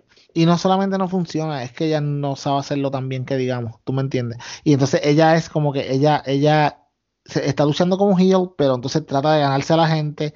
Sí, mano. Y, al árbitro. Y eh, leí de hecho una, teoría que está diciendo alguien que supuestamente eh, eh, ella lo que hace es tratar de ganarse al árbitro para entonces poder ganar las luchas. No, no la compro. Eh, Big Swole lució espectacular. Eh, su primera lucha en Dynamite la ganó. Son muy, muy bien por ella, bien impresionado por ella. Como te digo, me hizo fan con el video en Dark. So, A mí me gustó mucho. Eh, una lucha que viene ahora, JD, que yo creo que es la más de interesante. Hangman Page, Kenny Omega, Best Bout oh, Machine. sí. El oh, mejor. Kenny Omega. le ganan a Kip Sabian nuevamente con Penelope Ford, la MVP hasta ahora que yo he visto en estos días, de verdad que me ha sorprendido. Eh, y Sean Spears, que cuando sale, sale sin Tolly Blanchard. Y yo dije, como que contra, está bien raro que haya salido solo, pero está bien. Eh, eh, lo, que lo que pasó a mitad de la lucha, la lucha estuvo espectacular, muy súper buena. wow, le dieron, le dieron azotes en la, en, le dieron chops a Keep Sabian como. Ah, diablo, esa parte quedó brutal. Le dieron unos cuantos bien duros. Eh, obviamente, de momento se apagan las luces, sale Joey Janela desde arriba. y, eh, para mí quedó un poco charrito, de verdad. Yo considero que lo debieron de hacer mejor en la parte de atrás y enseñarlo, a él, enseñarlo a él amarrando. Sí, eh, cada vez que van a hacer algo así, apagar las luces y eso como que no es para todo el mundo. No, exacto, exacto. Porque yo entiendo lo que hicieron apagar las luces, porque tú sabes que la entrada de, de, de Sean Spears se apagan las luces y entran los spotlights a, verlo a él. Pero aquí se tardaron mucho en setearlo. O sea, se tardaron demasiado en setearlo y entonces en lo que lo seteaban se pasaron como, como unos buenos 8 a 10 segundos y yo estaba como que, ajá, ¿qué va a pasar ahora? Pero, anyways, esto no fue lo tan importante esta lucha. Esto es un feudo que para mí es inconsecuente. Eh, no sé qué está pasando con Sean Spears. Debería ser mucho mejor de lo que están haciendo, pero quizás es algo a largo plazo. Pero sí fue el final de esta lucha cuando eh, Kenny Omega hace el betrayer y hace el, el, el, Angels Win. Y cuando va a ganar, pues viene Hangman, lo, le hace un blind tag y él gana. Entonces Kenny Omega se queda mirándolo como que eh, ¿por qué tú hiciste eso? Si dice, no, no, aquí lo importante es que ganamos, olvídate. O sea, buen, buen trabajo y qué sé yo. Y que Ni Omega se queda mirándolo como que, ¿qué le pasa a este tipo? ¿Por qué tú haces esto si ya yo tenía la, pelea gana? O sea, eh, eh, si recuerdan, en la última semana, eh, este muchacho Hangman Page ah, dijo que se iba de The Elite y estaba como que solo. Y de momento esta semana lo vemos con Kenny y vemos esta, esta forma de actuar de él que para mí no es la mejor. Eh, le fue, a, le fue a chocar las manos y él, y él lo, dejó arrollado. Eh, cuéntame, ¿qué tú crees de todo esto? quiero escucharte porque desde, que... desde que anunciaron la lucha, tú sabes que yo puse en el chat esto huele a traición. Eh, y obviamente no alaron el trigger porque aparentemente pues eh, están dándole ¿verdad? su tiempo a marinarse, que yo creo que es mejor. Creo que estoy de acuerdo que esa es la forma que debe ser. Eh, así que eh, me pareció muy bien. Me parece que yo lo único que espero es que no dañen esto de Hangman. O sea, si lo van a hacer rudo, que se vayan a todas. Yo no quiero que lo unan a ningún grupo. Yo quiero que sea rudo, rudazo solo. Pero vamos a ver qué pasa. Eh, pero sí, me parece que es bien que empiecen así. Y si el feudo que lo vuelve rudo a él es con Kenny Omega, yo lo que espero es fuegos artificiales de todo ese feudo. Sí, no, wow. Eh, la semana que viene, de hecho, van a estar juntos luchando. Eh, y yo, eh, tú, mira, Hangman Page es, es, una persona que el tipo tiene toda, o sea, el tipo tiene, como te digo, el tipo tiene atleticismo, el tipo tiene buenos looks, el tipo lucha bien, el tipo, o sea, tiene el vaqueo de The Elite, el tipo es joven relativamente. pero yo creo que él es uno de estos luchadores que como te digo, tiene que pasar por el fuego de ser un heel para convertirse en el baby mega babyface que él va a poder ser eventualmente en esta compañía. Eh, sí le ayudaría mucho un heel, un, vaquero que haga lo que él está diciendo hace tiempo, que es mucho cowboy shit, que de verdad que tipo sea, pero como tú dices, un pero rudo, rudoso, pero que... Coge el lazo y amarre a la gente, le dé lazo. Papi, que sea la versión moderna de Stan Hansen. Uh. Ya está. Yeah, man. Que sea la versión moderna de Stan Hansen, que baje con el, eh, con el, el cowbell, le meta con el cowbell a la gente, los ama, o sea, y, no, y, me gustaría, mano, que si el tipo lo van a hacer así rudo, rudazo de verdad, que no sea solamente que salgan sus secciones, que de momento él salga cuando kill, him, kill him, Stan Hansen. Eh, sí, sí. finish, With, finish, finish, with him. Finish with him. Todos los que son de eh, Puerto Rico comprenderán de lo que estamos hablando. Si no, vayan a, vayan a YouTube y busquen eh, Stan Hansen, Stan Hansen, Club Deportivo. Club Deportivo y van a saber, de hecho, por qué se llama este podcast este podcast así, exacto. Una, una, de las mejores secciones de lucha libre en la historia de la lucha Puerto Rico. Sí, por mucho. Eh, pero un rudo como Stan Hansen le quedaría perfecto que en medio de cualquier lucha se metiera y le diera a la gente simplemente porque sí. O sea, que, que el tipo causara terror, que donde tú lo vieras le dejaras el canto. Eso es lo que él tiene que convertirse antes de que hagan esta historia esta historia de reclamarlo y, eventualmente sea el super babyface que se sabe que va a ser. Pero sí, esto, eso estaría cool. Me, me, gusta. Vamos a ver por dónde lo llevan. Yo creo que deben de llevarlo así. Eh, todavía no, no creo que. Mucha gente me dice, ah, de unirse a Marty's Curl, etcétera. Yo no, no, lo quise. en Villain Enterprises, si es cuando eventualmente lleguen. Vamos a ver lo que pasa. Eh, Finish with him, son. Finish with finish- him. finish with him. Eh, luego sale una promo de Brandy corta pero efectiva. Esto es lo que tienen que hacer. Esta promo, tú sabes, le tiró un poquito de, fue una promo shoot un poquito, eh, tirándole a, le tiró a Rijo, una campeona que nunca está aquí, que está desaparecida. Este, le dio a, Chris Statlander que todavía le interesaba que si quería estar en el grupo de ella. Ahí salió esta otra luchadora nueva que todavía no me, no me acuerdo el nombre. Eh, y entonces de momento está este tipo sentado, mano, que se parecía al, al, al, al- yo no sé si aquí vieron, alguien vio a Game of Thrones, pero en Game of Thrones estaba este, el, el tipo este blanco que, que, era, que él era el advisor siempre, que se pasaba todo el tiempo con, con, con el enanito. Pues ese tipo, o se parecía a un Fester. Yo no sé quién era, pero, pero de verdad se veía bien. La familia Adams. Sí, exacto. Y, y no Yo pensé ya que le- era Dustin, pero no puede ser Dustin. no, no es Dustin, no es Dustin, porque primero que, que, que eh, el tipo está calvo y Dustin tiene pelo y, o sea, y no, y es bien blanco también. No se sabe quién va a ser, mucha gente, hay mu- muchos nombres a lo loco aquí, no especulamos o no vamos a decir, pero a mí me gustó, me gustó. Es, es, ¿Sabes por qué me gustó? Porque no se tomaron un montón de tiempo. Esto fue corto, efectivo, vamos al grano, esto es lo que hay, bla, bla, bla, no pasa una Pero promo. yo 30. todavía no, no estoy convencido con eso que están No, haciendo. no, pero lo que, lo que yo no, es que Brandy, Brandy es bien, como te digo, ella haciendo promo no es como Body. O sea, ella es como que parece que se los aprende y después lo, lo, lo espepita, lo suelta por ahí para afuera y se oye un poquito como robótica. Mm. O sea, pero, pero estoy intrigado, me tienen intriga, me gustó lo de ver ese tipo ahí, no sé qué va a pasar, me tienen intriga, vamos a ver lo que pasa. Eh. Luego eh, Luchasaurus contra Sammy Guevara. Eh, mano, The Spanish God. el Chris Jericho, Chris The Jericho, next, uh, Sí, sí. ¿Qué dijo él? Este, el próximo de Guerrero. el próximo de Guerrero. eh, y Chris Jericho entra con, con, con, con Jake Hager y sacan entonces a Excalibur y a, y a Tony Schiavone de la mesa. Y entonces Jake Hager se pone el micrófono. Entonces cuando Chris Jericho estaba hablando y le decía, ¿verdad, Jake Hager? Y entonces él no hablaba, ¿viste? Sino exactamente lo que tú dices. En ningún momento dijo nada. O sea, él simplemente se queda, como ese su, él es Big Hurt, él no habla. Su carácter él no habla, él es destruir. Tuvo súper gustó. Mano, Jericho el, es que Jericho es bueno, en- es que él es el GOAT.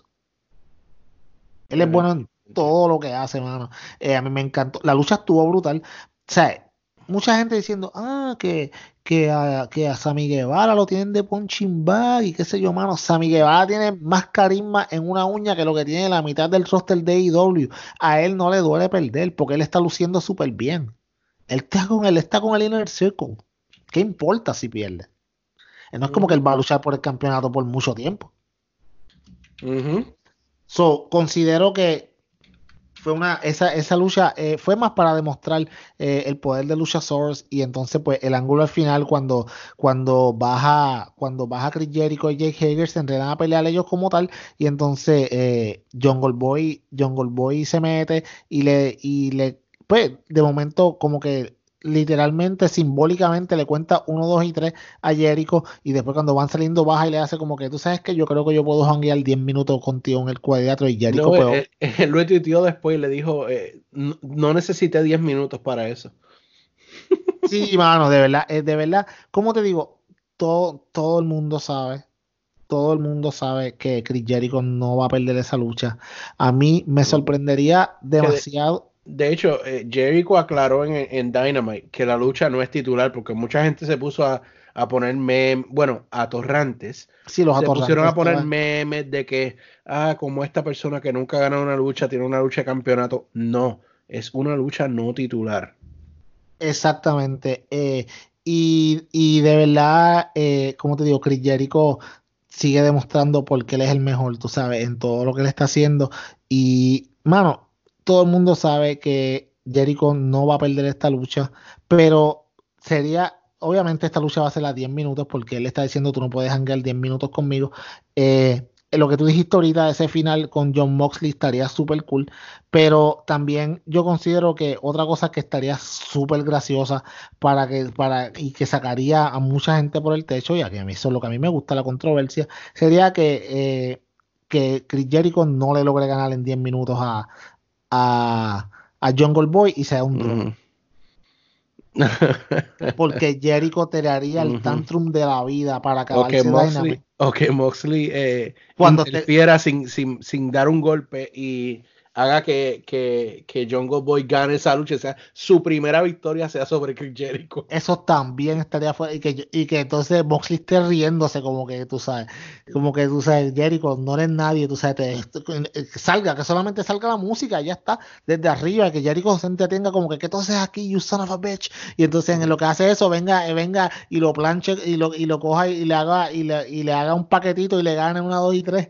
Estaría Hay fuera liga. tantas posibilidades, porque si tú te pones a pensar, la otra posibilidad es que Moxley finja que se va a unir al Inner Circle y de repente toda la semana empiecen a pasar accidentes que se lastime uno del Inner Circle uno a uno hasta también. que quede Jericho nada más. También, exacto, eso tam- es que hay muchas Es que so- posibilidades. somos tan brutales en este podcast, perdónenme, pero es que no hay otro podcast donde le busquen tantas historias que yo sé que alguno de ustedes ha dicho alguna de estas historias, eso funcionaría. Sí, mano, de verdad que estaría, eso estaría súper cool lo de que él al- entonces que el día que sí todo el mundo como que John Moxley se unió al Inner Circle y qué sé yo, o que cada vez que el Inner Circle vayan a destruir algo, él se pare como que, mano, de, de- yo no quiero hacer, o sea, se para ahí en el ring y no hagan a Jericho le diga como que vamos a hacerlo y él se vire como que, no, no, yo creo que no, o qué sé yo, lo- o lo sabotea ellos mismos desde adentro, estaría bien cool. Lo que vayan corriendo a atacar a alguien y enseñen que Mo- Moxley se está amarrando los zapatos y se está Ah, sí. otra cosa así que tú digas como que este tipo, pero ¿por ¿qué, pasó? No, no, papi, yo estaba aquí para ustedes, pero yo, ustedes ya habían hecho el trabajo. Llegue tarde, llegue tarde. Sí, sí, esa- hay muchas oportunidades para hacerlo. No solamente gracioso, pero bien hecho. Esto va a ser una rivalidad bien brutal. Eh, y hablan una rivalidad que va a terminar en una lucha de campeonato que va a ser en Chicago. Ugh. Otra vez. Mano, Estoy Yo- bien molesto. eso me dañó la noche a mí, te lo voy a decir. Me dañó la noche completa. Yo entiendo, yo entiendo por qué es en Chicago. Vamos. Está, ellos van a estar en el C2E2, que ese es, es como si fuera el Comic Con más grande en Chicago, ese mismo fin de semana. 80 mil personas que van a estar pasando por ese fin de semana en, el, en la convención como tal. Pero otro pay-per-view en Chicago, Ah, mano. chico, mano. Sí, de verdad, todo el que nos está esperando, escuchando. o sea, es como que se han mantenido en el área central de Estados Unidos para arriba y para abajo. Sí, ok, todo el que nos está escuchando sabe que estamos bien mordidos porque nosotros estamos esperando que lleguen a Nueva York para ir a verlo. Y eso es así. O sea, yo, yo estoy esperando que anuncien el show en Nueva York para ir a verlo. O sea, by the way. Y otro show dije- en, Texas también, aparte. Ah, sí, pero ellos se sa- ese, ese fin de semana, ellos se sabían que iban a tener dos shows en Texas en dos semanas, que son estos dos que tienen ahora. Pero ellos no, no, no- no, no, perdóname, pero para enero anunciaron otro show en Texas, otro más. en Austin, me parece. ¿Por qué? Sea, No sé, Eh, es que, mira, a mí me molestó porque siento como si estuvieran asustados de ir a otras ciudades. ahí, ahí no, no están brinc- eh, no han ido, mano, no han ido a California. Tampoco. No han ido a Nueva York. No han ido a, a- no han ido a Atlanta. ¿Cómo no han ido a Atlanta? Mano, cuando tú llegas a- al aeropuerto de Atlanta, uno de los más grandes de Estados Unidos, mano, hay una pelota cara de Cody Rhodes y, Van- y Brandy ahí. Pues son ambassadors en el aeropuerto. Y AEW no ha ido a Atlanta. No sé. Yo creo que obviamente van a ir en el 2020. By the way, hoy estábamos escuchando el. Yo estaba escuchando el podcast de Chris Van Vliet, estaba entrevistando a Santana y Ortiz, y ellos estaban hablando, pues, eh, el- un podcast brutal, deben de escucharlo, bien recomendado, super cool esa entrevista. Y By the way, Santana y Ortiz, denos una entrevista en español, por favor. Somos boricua, ayúdennos. Chacho, sería un éxito. Mira, pero eh, mira, pero estábamos, ellos estaban hablando y le dijeron, mira, tú sabes, el Chris Van Vliet le dice, yo sé que ustedes son de Puerto Rico y yo sé que AEW va a ir a Puerto Rico, eso va a pasar. Y entonces vienen Santana y Ortiz y le dice, ay, en Puerto Rico nosotros no podemos ser heels. O sea, tú te imaginas que nosotros estemos allí, el, el pop de esa gente va a ser tan grande, ahí no, so- no sé cómo rayos nosotros vamos a ser heels, pero pues ya tú sabes, ya... Papi, hagan lo que hagan, vamos a estar con ustedes, caballotes. Papá, yo voy a- nosotros vamos a estar allí en primera fila o en las primeras filas garantizado, cueste lo que cueste. Es más, es capaz que vayan a Puerto Rico antes que vengan a Conner con Nueva York y yo pues coger un avión para irlos a ver. Yo no creo que eso pase, pero, pero, pero, pero sí, mano, Chicago otra vez. Sí, eh, 29 de febrero, AEW Revolution en Chicago. Eh, yo sabía que iba a ser en febrero, que iban a estar eh, luchando, pero, pero, mano, no sé, es como que Chicago de nuevo. No, no, no estoy muy convencido. Sí. Para mí hasta le quita la compañía, honestamente. Yo no sé, yo sé que ellos quieren usarlo quizás como el, como el home base, donde fue Olin y whatever, pero hay otros sitios, de verdad. Anyway, la lucha, la, la lucha estelar, los Young Bucks eh, contra Proud and Powerful, Santana y Ortiz, hablando de ellos, eh, por mucha gente diciendo, ¿por qué ellos tienen que luchar por el primer contender para una, para una oportunidad por el campeonato? Bueno, porque son el 1 y el 2 y el que gane son los que están rankeados arriba y el que gane va contra el campeón, que lo va a hacer la semana que viene, entonces en el último Dynamite del año. Eh, una lucha super, mano, se dieron con la madre, de verdad. Y más hoy que yo luché, que yo escuché que estaban hablando en el que eh, Nick Jackson estuvo, pues estaba mal de salud. eh, estaba, el tenía el, el flu. Exacto, como tú. Imagínate, si tú estuvieras como No estás ahora mismo, no tuvieras sé cómo lo hace. No me pregunten porque mi trabajo es en los teléfonos todo el día y falté dos días y, y estoy que no siento, no sé cómo lo he podido hacer hoy y ayer por la tarde. Eh, así que este tipo es un caballón y ama lo que hace porque yo me siento destruido. Sí, no, no, mano, yo de verdad que está bien brutal. Eh, pues entonces, como te digo, eh, pues sí, mano, esta lucha estuvo súper brutal. Mano, es que esta gente tiene una química bien chévere y ya tú sabías que esto iba a ser una lucha exquisita. Yo considero que fue muy bueno que los Young Bucks ganaran. Creo que los Young Bucks tenían, eh, de The Elite como tal, tenía que empezar a coger momentum. Fueron muchas semanas de que, de que The Inner Circle estuviera arriba. Ya era tiempo de que un poquito The Elite empezara a coger un poquito más de Steam, empezando ya el 2020 como tal. Y, me gustó el final, me gustó el final. El, eh, salió de CU al final, entonces este pegaron, o sea, este careo de que sí que sé yo. Yo no lo veo muy genuino porque son dos, básicamente dos faces. So, no sé cómo van a correr quién, eh, o sea, no, no hay que correr un programa porque es simplemente una lucha. Eh, no me sorprendería para nada que los Bucks ganaran el campeonato. Pero no sé, no sé qué vaya a pasar. Y es interesante por eso, porque no puedo predecir ahora mismo quién de los dos ganaría. Eh, lo puedo ver una, una razón para que los dos ganen. Puedo ver muchas formas en que se puede ver esta historia. Puedo ver una traición de Christopher Daniels. Puedo ver muchas cosas. Vamos a ver lo que pasa. Pero sí, esta va a ser eh, la semana que viene. Lucha por el campeonato en pareja. Eh, la semana que viene también eh, van a ver, van a haber un par de luchas más. Obviamente, Chris Jericho contra Chris Jericho contra Jungle Boy. Y, y entonces me imagino que ya esta semana irán seteando eh, Cody Rhodes y Darby Allin contra The Butcher, The Blade and- y con The Bunny. So, va a haber un par de luchitas. La semana que viene va a estar muy bueno entre eh, AEW y NXT, del que vamos a hablar ahora, JD. Sí, señor. Le voy a- Le voy a dar NXT rapidito, porque voy rápido. sí. Voy volando. Y les dejo saber, yo estoy viendo NXT y, y obviamente hay, eh, hay mucha gente viéndolo. Hay un empate literalmente, de eso va a hablar un poco pero yo ya mismito. Pero, eh, y tiene sus momentos, pero yo le soy bien honesto, si no estuviera la guerra de los miércoles, yo no vería NXT. yo lo veo por ustedes, mi gente, para saber qué es lo que hay de competencia.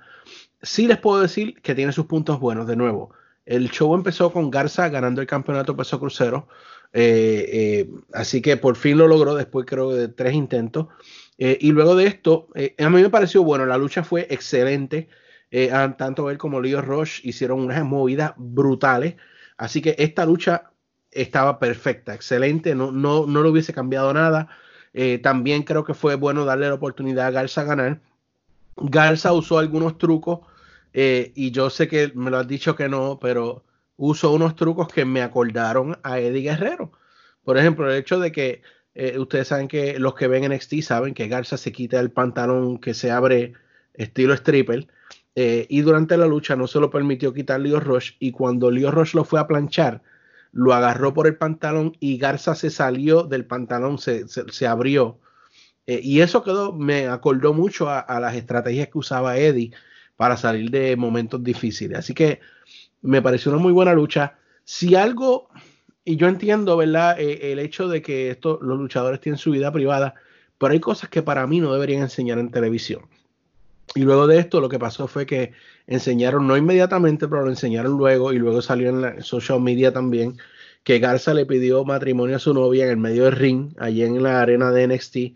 Entonces, eh, de nuevo, me alegro mucho por él y espero que se casen y tengan una relación muy linda, pero hay cosas que no deberían salir en el, en el show a menos que sean parte de la estrategia del booking.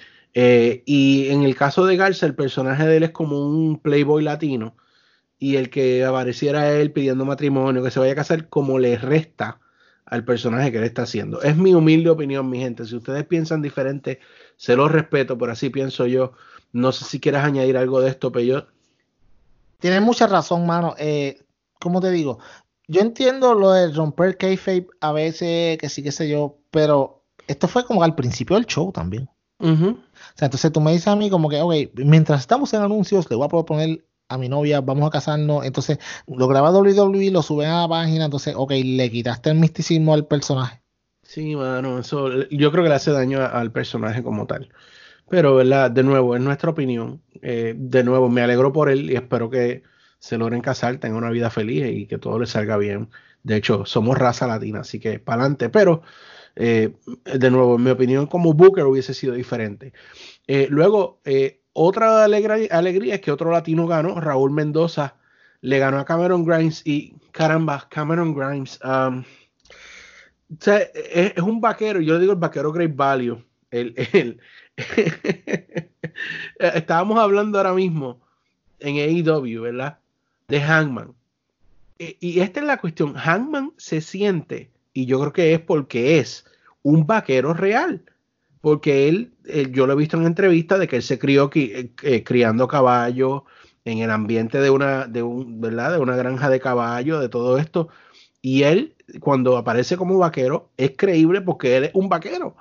Pero entonces, este Cameron Grimes parece como un, un loco que sacaron de un basement de la mamá que quiso ser luchador, entrenó y le dieron este personaje y él está haciendo el personaje y es como un personaje de película B o de bajo presupuesto y de verdad que no le queda. O sea, el, ah, y es una pena porque el tipo sabe luchar, tiene buenas movidas, aunque hicieron tremendo botch la lucha porque en cierto, en cierto momento pues eh, hay una interrupción de este otro muchacho que eh, es japonés que Cameron Grant lo había atacado en el backside eh, y, lo, y como que le quitó la concentración y en eso Raúl Mendoza le va a hacer como un, como un, este, como un huracarana, pero entonces Cameron lo agarró en vez de, en vez de, ayudarlo a que lo hiciera el huracarana, pues lo agarró y entonces tuvieron como que resetearse en medio del ring.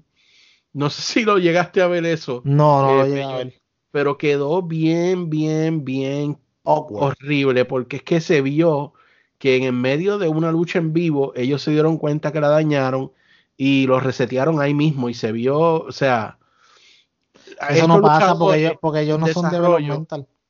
Estos luchadores de desarrollo tienen que aprender que si algo salió mal, tú tienes que buscar la forma de arreglarlo ahí mismo. Tú no puedes resetear la, la, movida, porque lo que hicieron fue que corrieron contra cuerda y la resetearon otra vez. Vamos. Se vio bien mal, bien vamos, mal. Vamos, vamos a ser justos vamos a ser justos. O sea, nosotros bromeamos con developmental y lo que sea. Pero esto también pasó en AEW cuando fue este Fight for the Fallen. Eh, le pasó a SCU contra la Lucha Brothers en una lucha que ellos tuvieron también, que tuvieron un botch bien terrible y se vio que, que a uno no estaba puesto en posición para lo que iban a hacer, etcétera. Eso le puede pasar a cualquiera. No, los botch le pasan a todo, es como tú reaccionas a ellos. Cómo tú reaccionas a ellos y, y o sea, no resetees la movida, síguelo, inventa cualquier cosa y lo puedes seguir, pero no resetees la movida, porque estaría, eso se ve bien feito. Sí, mano. Eh, aparte de eso, quiero hacer una nota. Eh, para mí, lo soy bien honesto. Mia Jim es una copia Great Value también, pero en este caso de la boricua la sicaria. Y Belis. O sea, yo la estaba viendo en NXT y el personaje es una copia fiel y exacta de lo que hace Ibeliz desde los manerismos y todo los manerismos, como entra por la, por la rampa. O sea, ella vio a Ibeliz y le copió todo el personaje. Y para mí, lo único que faltaría sería que Ibeliz le dé una buena bofetada para que se le quiten las ganas de imitarla, pero obviamente prefiero Ibeliz que se vaya a AEW y que sea parte del Inner Circle. Ibeliz, te queremos, saludos. Sí, eh, eh, Brisango le ganó a los Singh Brothers, ajá, así mismo como yo, Brisango. Y los Singh Brothers, que aparentemente pues, son NXT ahora, porque los había visto en Raw con el campeonato 24-7, pero aparentemente ahora son parte de NXT. Y lo que fue la mejor lucha de la noche, pues por supuesto, Valor, Champa y Keith Lee uh, en, un, en, un, triple amenaza por ser el primer retador de eh, la, el campeonato de NXT de Adam Cole, baby, del esposo de Britt Baker. Eh, el novio, el novio. Ah, perdón, el novio de Britt Baker. So you're telling me there's still a chance? Eh, anyway. anyway, eh, fue una buena lucha, por supuesto. Siempre que Valor está, bueno, casi siempre, porque me acuerdo lo que pasó en Wargames, pero eh, en un 99% de las veces que Valor está ahí, y por supuesto, a pesar de que a mí no me gusta, Champa está ahí, usted va a tener una lucha buena. Ey, ey, ey. Y Keith Lee no se queda atrás porque a pesar de que. Uh, cada uh. vez que lo veo, pues me acuerdo de mis amigos cuando vamos a comer al Capurria o vamos a la pizzería a comer, que salimos así como un poquito hinchados, eh, pero no se le quita que el chamaco hace buenas, luchador, buenas luchas, así que fue una muy buena lucha, terminó ganando Valor, yo no esperaba menos, eh, y yo creo que Keith Lee cumplió su propósito, que era que Champa no cogiera el pin, así que eh, pues así terminó NXT, para mí honestamente no fue un programa superior a AEW habiéndolos visto ambos, porque eso es lo importante. Si usted va a opinar de cuál es el mejor programa, usted tiene que, ver las dos cosas, porque si no, usted solamente está basado en una opinión de un solo lado. Así que eh, hay mucha gente que opina, opina, opina, y no saben de lo que están hablando. Y esa gente, pues, eh, les tiene un nombre. Y yo creo que hace tiempo no hacemos esto, Peyot. Yo creo que es tiempo de que usted prenda encienda y ponga a funcionar su detector de atorrante. Ellos están en todas las páginas de lucha libre, desde la computadora de su mamá en la sala, declarando opiniones de un solo lado, convirtiéndose en bots a los que no le pagan. Pero nuestro querido investigador de El Club Deportivo, el señor Peyot, se ha dado la tarea de encontrarlos y exponerlos aquí en el detector de atorrantes. Yo creo que es tiempo, así que sin más preámbulos, mi gente, vamos a la sección que hace tiempo que no salía, pero es que de verdad hoy atorrante, hoy ustedes se pasaron, so se la Me la pelan.com. el detector de atorrantes. Ok, JD, aquí estamos en el detector de atorrantes. Eh, wow. Eh, wow. Yo te déjame, digo, déjame ponerme un abrigo porque parece que esto viene duro hoy. mira, eh, atorrante que me escuchas. Atorrante que me escuchas. Cuando usted firma con una compañía y esta compañía, ya sea WWE eh, o en este caso AEW o el que sea, pero vamos a hablar de WWE. Cuando usted una compañía lo firma y a usted la compañía le dice que usted se tiene que mover de un lado a otro, usted se tiene que mover. Atorrante, tú que dijiste que Walter, que dijo que no se iba a mudar para América porque él no le gustaba esto y que él se iba a quedar por allá y que no iba a venir a Raw, eh, que sí, etcétera, etcétera. ¿Tú sabes qué? Tú que dijiste que la empresa no te obliga a vivir donde ellos digan. Los que se mudan lo hacen por comodidad. Si a Walter lo mueven a Raw es bajo su propio criterio. Si quiere bajar, viajar de un continente a otro para cumplir con su trabajo. Mira, idiota. Se llaman Operational Needs. La compañía te necesita en América. Tú vas para América. No es como que, ay, yo me voy a quedar acá porque es que aquí está mi familia y yo no voy para allá porque ustedes cocinan con mucho sazón y aquí a mí no me gusta la comida de Estados Unidos, o me quedo acá. No, tú vas para América. ¿No vas para América? Ok, perfecto. Te quedas en tu casa, te quedas sentado. Te voy a seguir corriendo el contrato. Pregúntale a, a estos muchachitos que le corrieron el contrato por meses y meses y meses y no los querían dejar ir, como por ejemplo Luke Harper, que eventualmente no tuvieron más remedio que dejarlo ir. Eso ¿Es o no solamente es? lo puede decir alguien que nunca ha tenido un trabajo. Exacto. Eh, vamos, JD.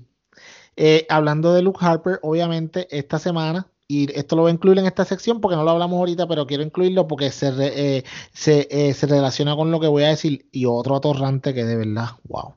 Eh, Luke Harper finalmente fue dejado en libertad celebremos, celebremos, celebremos, todos estábamos muy felices. De verdad que fue para mí fue un mucho regocijo ver esto, fue como que yo leí esto y, me salían los corazoncitos de cuando el chavo veía a ti en los ojos. Bien contento, se lo hermano, de verdad que Brody Lee es un tipo que en las independientes, eh, el tipo antes de entrar a WWE era súper bueno. Mi gente, atorrante que me escuchas, escúchate esto. Brody Lee, o sea, Luke Harper, sí tiene carisma, sí tiene presencia. Ay, que eso no lo demostró en la WWE porque cuando él estaba con Bray Wyatt, shut up. cuando él estaba aquí, ¿quién tiene? Cuando además de Bray Wyatt, que era el centro de atracción de esa facción, eh, Eric Rowan tenía carisma. Luke Harper tenía carisma. No, porque no los dejaban hablar. No los dejaban expresarse. Su carácter era estar ahí de mozo y ya. Cuando, de hecho, cuando ganaron los campeonatos que eran de Bludgeon Brothers, ellos tenían carisma. No, eran dos monstruos que destruían a la gente. siempre Pero, los vio como dos animales. Eh, tú sabes, wow, mano de verdad que la gente, yo no puedo creer a la persona que eh, estaba por ahí en una página de internet diciendo que ellos, que, que Brody no tenía nada de carisma. Brody tiene más carisma, como dije ahorita, en el meñique de lo que muchos luchadores de WWE tienen en su cuerpo completo. Es un éxito que vaya a salir donde quiera que él caiga, esperemos que en AEW, pero donde quiera que él vaya, el tipo va a ser un éxito, porque el tipo tiene mucho talento, tiene mucha habilidad luchística y más que nada tiene una carisma súper brutal, porque los que lo han visto otras bastidores o en o en entrevistas, etcétera, saben que es así. Yo no sé qué tú piensas, JD, pero para mí, el que diga que él no tiene carisma es un atorrante de clase, pero wow, wow. No, pero si es que solamente lo han visto en WWE, ¿qué se puede pedir? Y pues, JD, tú sabes que, mano, te voy a hacer una proposición no indecente. Vamos aquí mismo, vamos a hablar de los ratings ahora mismo aquí en el detector de atorrante, algo nuevo. Hoy vamos a hablar de los ratings. Los ratings salieron hoy. Mi gente, ambas compañías, 778 mil personas la vieron. Zumba. Un empate. Wow, un empate. ¿Cómo va a ser? Que mucha gente está diciendo ah, que eso puede, que eso puede ser que sea stage porque no hay forma que las dos compañías estén en un empate. Pues saben que no hubo un empate un empate en promedio de personas viéndola, pero en lo que cuenta, y la semana pasada lo dijimos y lo seguimos diciendo, aquí no cuenta, lo que aquí cuenta es la métrica, las diferentes métricas y las diferentes eh, categorías, 18, 49, etcétera, etcétera. Eso es lo que cuenta. Y en todas, obviamente, excepto la de 50 plus, porque solamente los viejitos ven NXT, es broma, by the way.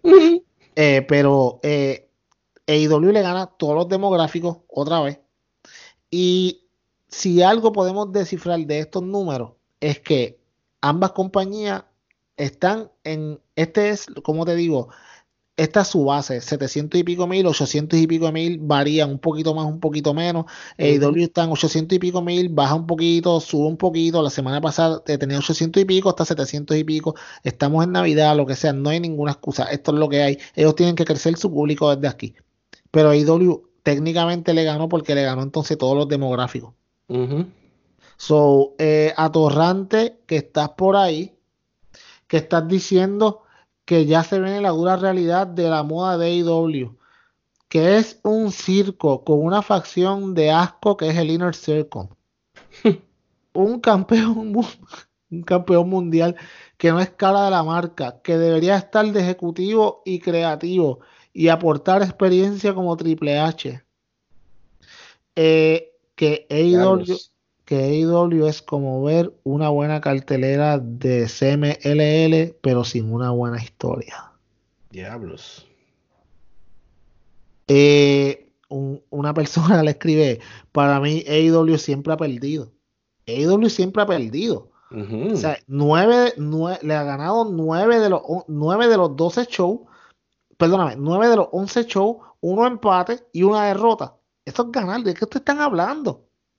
Siete victorias corridas, ocho victorias si cuenta el, el, lo, de, lo, de los, lo de los ratings de, que salieron atrasados eventualmente con lo de DVR en, Thanksgiving. ¿Qué, ustedes hablan? Ustedes, ah, pero, da un, ok, JD. WWE lleva casi 40 años más, o más de 40 años. NXT lleva más de 7 años. Ok, yo entiendo. lleva solamente tres meses en la televisión en USA. Eso se entiende. Pero tú estamos hablando de que tú tienes una compañía que tiene tanta experiencia y viene una compañía que lleva menos, todavía no lleva un año de formada y, te, y le está comiendo los dulces a, tu grupo estrella que es NXT. Y la Vamos, vamos, diciendo que sea empate. Eso, eso es duro. o sea, es si fuera un empate. Vamos a ponerle que fuera empate. Como quiera, como quiera, esto es un bochorno para WWE. Mira, AEW no tiene. Ay, que ya, ya está empezando a bajar. Ah, otro atorrante, atorrante que dijiste que en la WWE, eh, que, eh, perdóname, que en AEW ya el, el, están bajando el momentum bien exagerado, que, que los números siguen bajando. Eh, en toda, en toda línea de estadística. Al principio, cuando algo empieza el factor curiosidad es alto, mucha gente entra, lo ve, hay gente que no le gusta, hay gente que le gusta, los que le gustan se quedan, los que no le gustan se van. AEW, TNT, los ejecutivos, yo es que yo tengo todas las semanas que repetirme y me salga por el techo, de verdad. Nadie esperaba que, que AEW sacara un millón toda la semana. De, hecho, eh, eh, los ejecutivos de TNT y de AEW, ellos esperaban que el promedio de ratings fuera entre 350 mil y 500 mil. Ellos esperaban, no esperaban más de eso. Ellos están, casi, ellos, están overperforming por casi, casi 40%. Están en 800, entre 800 y pico mil en promedio. Eh, la gente está diciendo, ah, que ya mismo esta gente se van por el boquete porque están bajando. No, ¿sabes qué? Eh, vino la gente, vinieron los interesados, vieron lo que había, a algunos les gustó, a algunos no les gustó. Lo mismo con NXT. Eh, NXT está donde está porque tuvieron que utilizar todo un build completo de Survivor Series y regalarle Survivor Series a NXT simplemente para que se acercara a IW, a la compañía camiseta. Yo creo, JD, mano, que de verdad debemos ya dejar de hablar de los atorrantes porque de verdad que esta semana yo no sé qué fue que comieron, pero lo que comieron los puso en brote a decirle estupidez. Mi gente, antes de darle enter o send, lea lo que está escribiendo. Lo que tú pones en internet. No sea, como Lana. Recuerde, hay gente que puede pensar que usted es atorrante, pero cuando usted abre su, su Twitter y tuitea o pone en Facebook, usted confirma que es un atorrante. mejor dicho, imposible.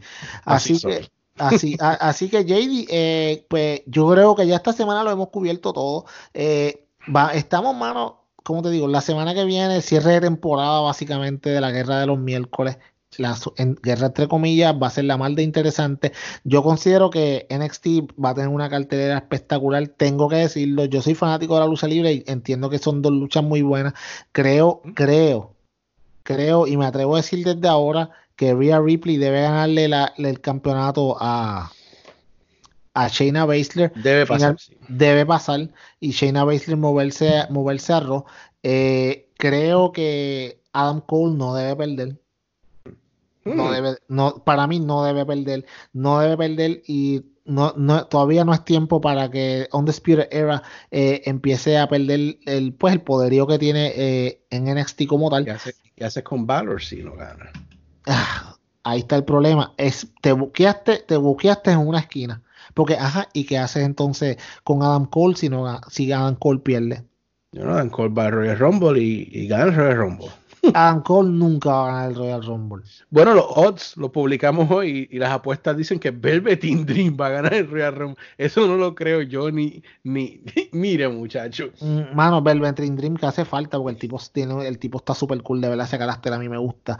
Eh, pero también en Dynamite Sí, personaje, es que siempre digo carácter. Si el, ese personaje me gusta. Eh, y en Dynamite, por el otro lado, eh, o sea, la intriga de qué rayos va a pasar con Jungle Boy y Chris Jericho, algo que tú jamás esperabas que al final de año tú ibas a estar diciendo que esas dos personas iban a estar en el último Dynamite. Chris Jericho, mano, mira, atorrante que ahorita dijiste que Chris Jericho no estaba ayudando y qué sé yo. ¿Cuántas personas no ha subido Chris Jericho desde que entró? El Inner Circle completo. Eh, estamos hablando de Darby Allin, estamos hablando ahora de John Goldboy, o sea, estamos hablando de, de, de Hangman Adam Page también en su feudo y no está ayudando. ¿Viste? ¿Viste por qué usted tiene que pensar lo que escribe? Nada, JD, te lo voy a pasar para que despida el programa. Gracias a la gente, la, mi gente pendiente viene por ahí, ya se está acercando, los valores del año vienen. Eh, yo no sé nada de eso, yo estoy igual que ustedes, yo me voy a enterar en el momento. JD tiene el control, se está riendo allá como, como, como si fuera un, este, un maleante que tiene el control de todo, pero pues, mano, ¿qué te puedo decir? Va a estar la mal de Tengo aquí la libretica, tengo la libretica aquí. Tiene la libretica ahí, como dice JD, pero eh, JD, te paso para que despida el programa. Gracias a todos, mi gente. Facebook.com slash sdpodcast. Sí, señor. Vaya ahí, entérese de las noticias, JD, que vayan, JD, porque es que no, vas a ir a la otra página. no sea atorrante. si usted está cayendo en ser un atorrante, libérese de eso al ir a facebook.com slash sdpodcast. Sí, Oye, quedó lindo eso y todo, con la voz que tengo. Sí, no, una voz ah. sensual por demás, pero de verdad que, que vaya a facebook.com slash sdpodcast. Eh, Oye, ¿sabes lo que yo debería decir? ¡Kenny Omega. Ave María, idéntico. y, te parece Justin, cuídate. Sí, que te va por ti. Así que JD te lo paso para que despidas el, el, episodio. bueno, como dijo Peyot, eh, actually queda un solo, esto, esto es una hazaña también para el podcast, queda un solo episodio de discusión semanal en la semana que viene.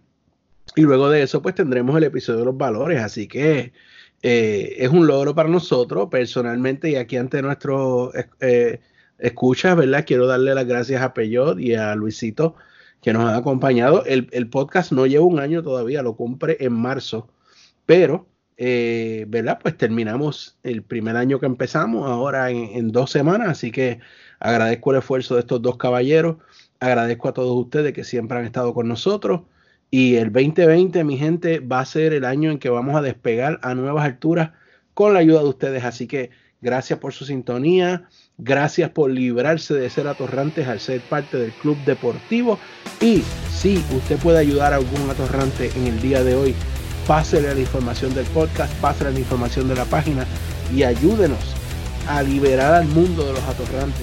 Ayúdenos a crear nuevas personas que piensen objetivamente y que amen la ducha libre desde un punto de vista donde puedan ver ambos productos, eh, descubrir lo bueno, lo malo de ambos y gozar del ambiente luchístico. Así que gracias a todos, saludos a Luisito, esperamos que estés con nosotros pronto. Bellot, usted es un caballero, un caballote, así que nos vemos la semana que viene en el mejor podcast en español de lucha libre, el Club Deportivo SD Podcast. Yes.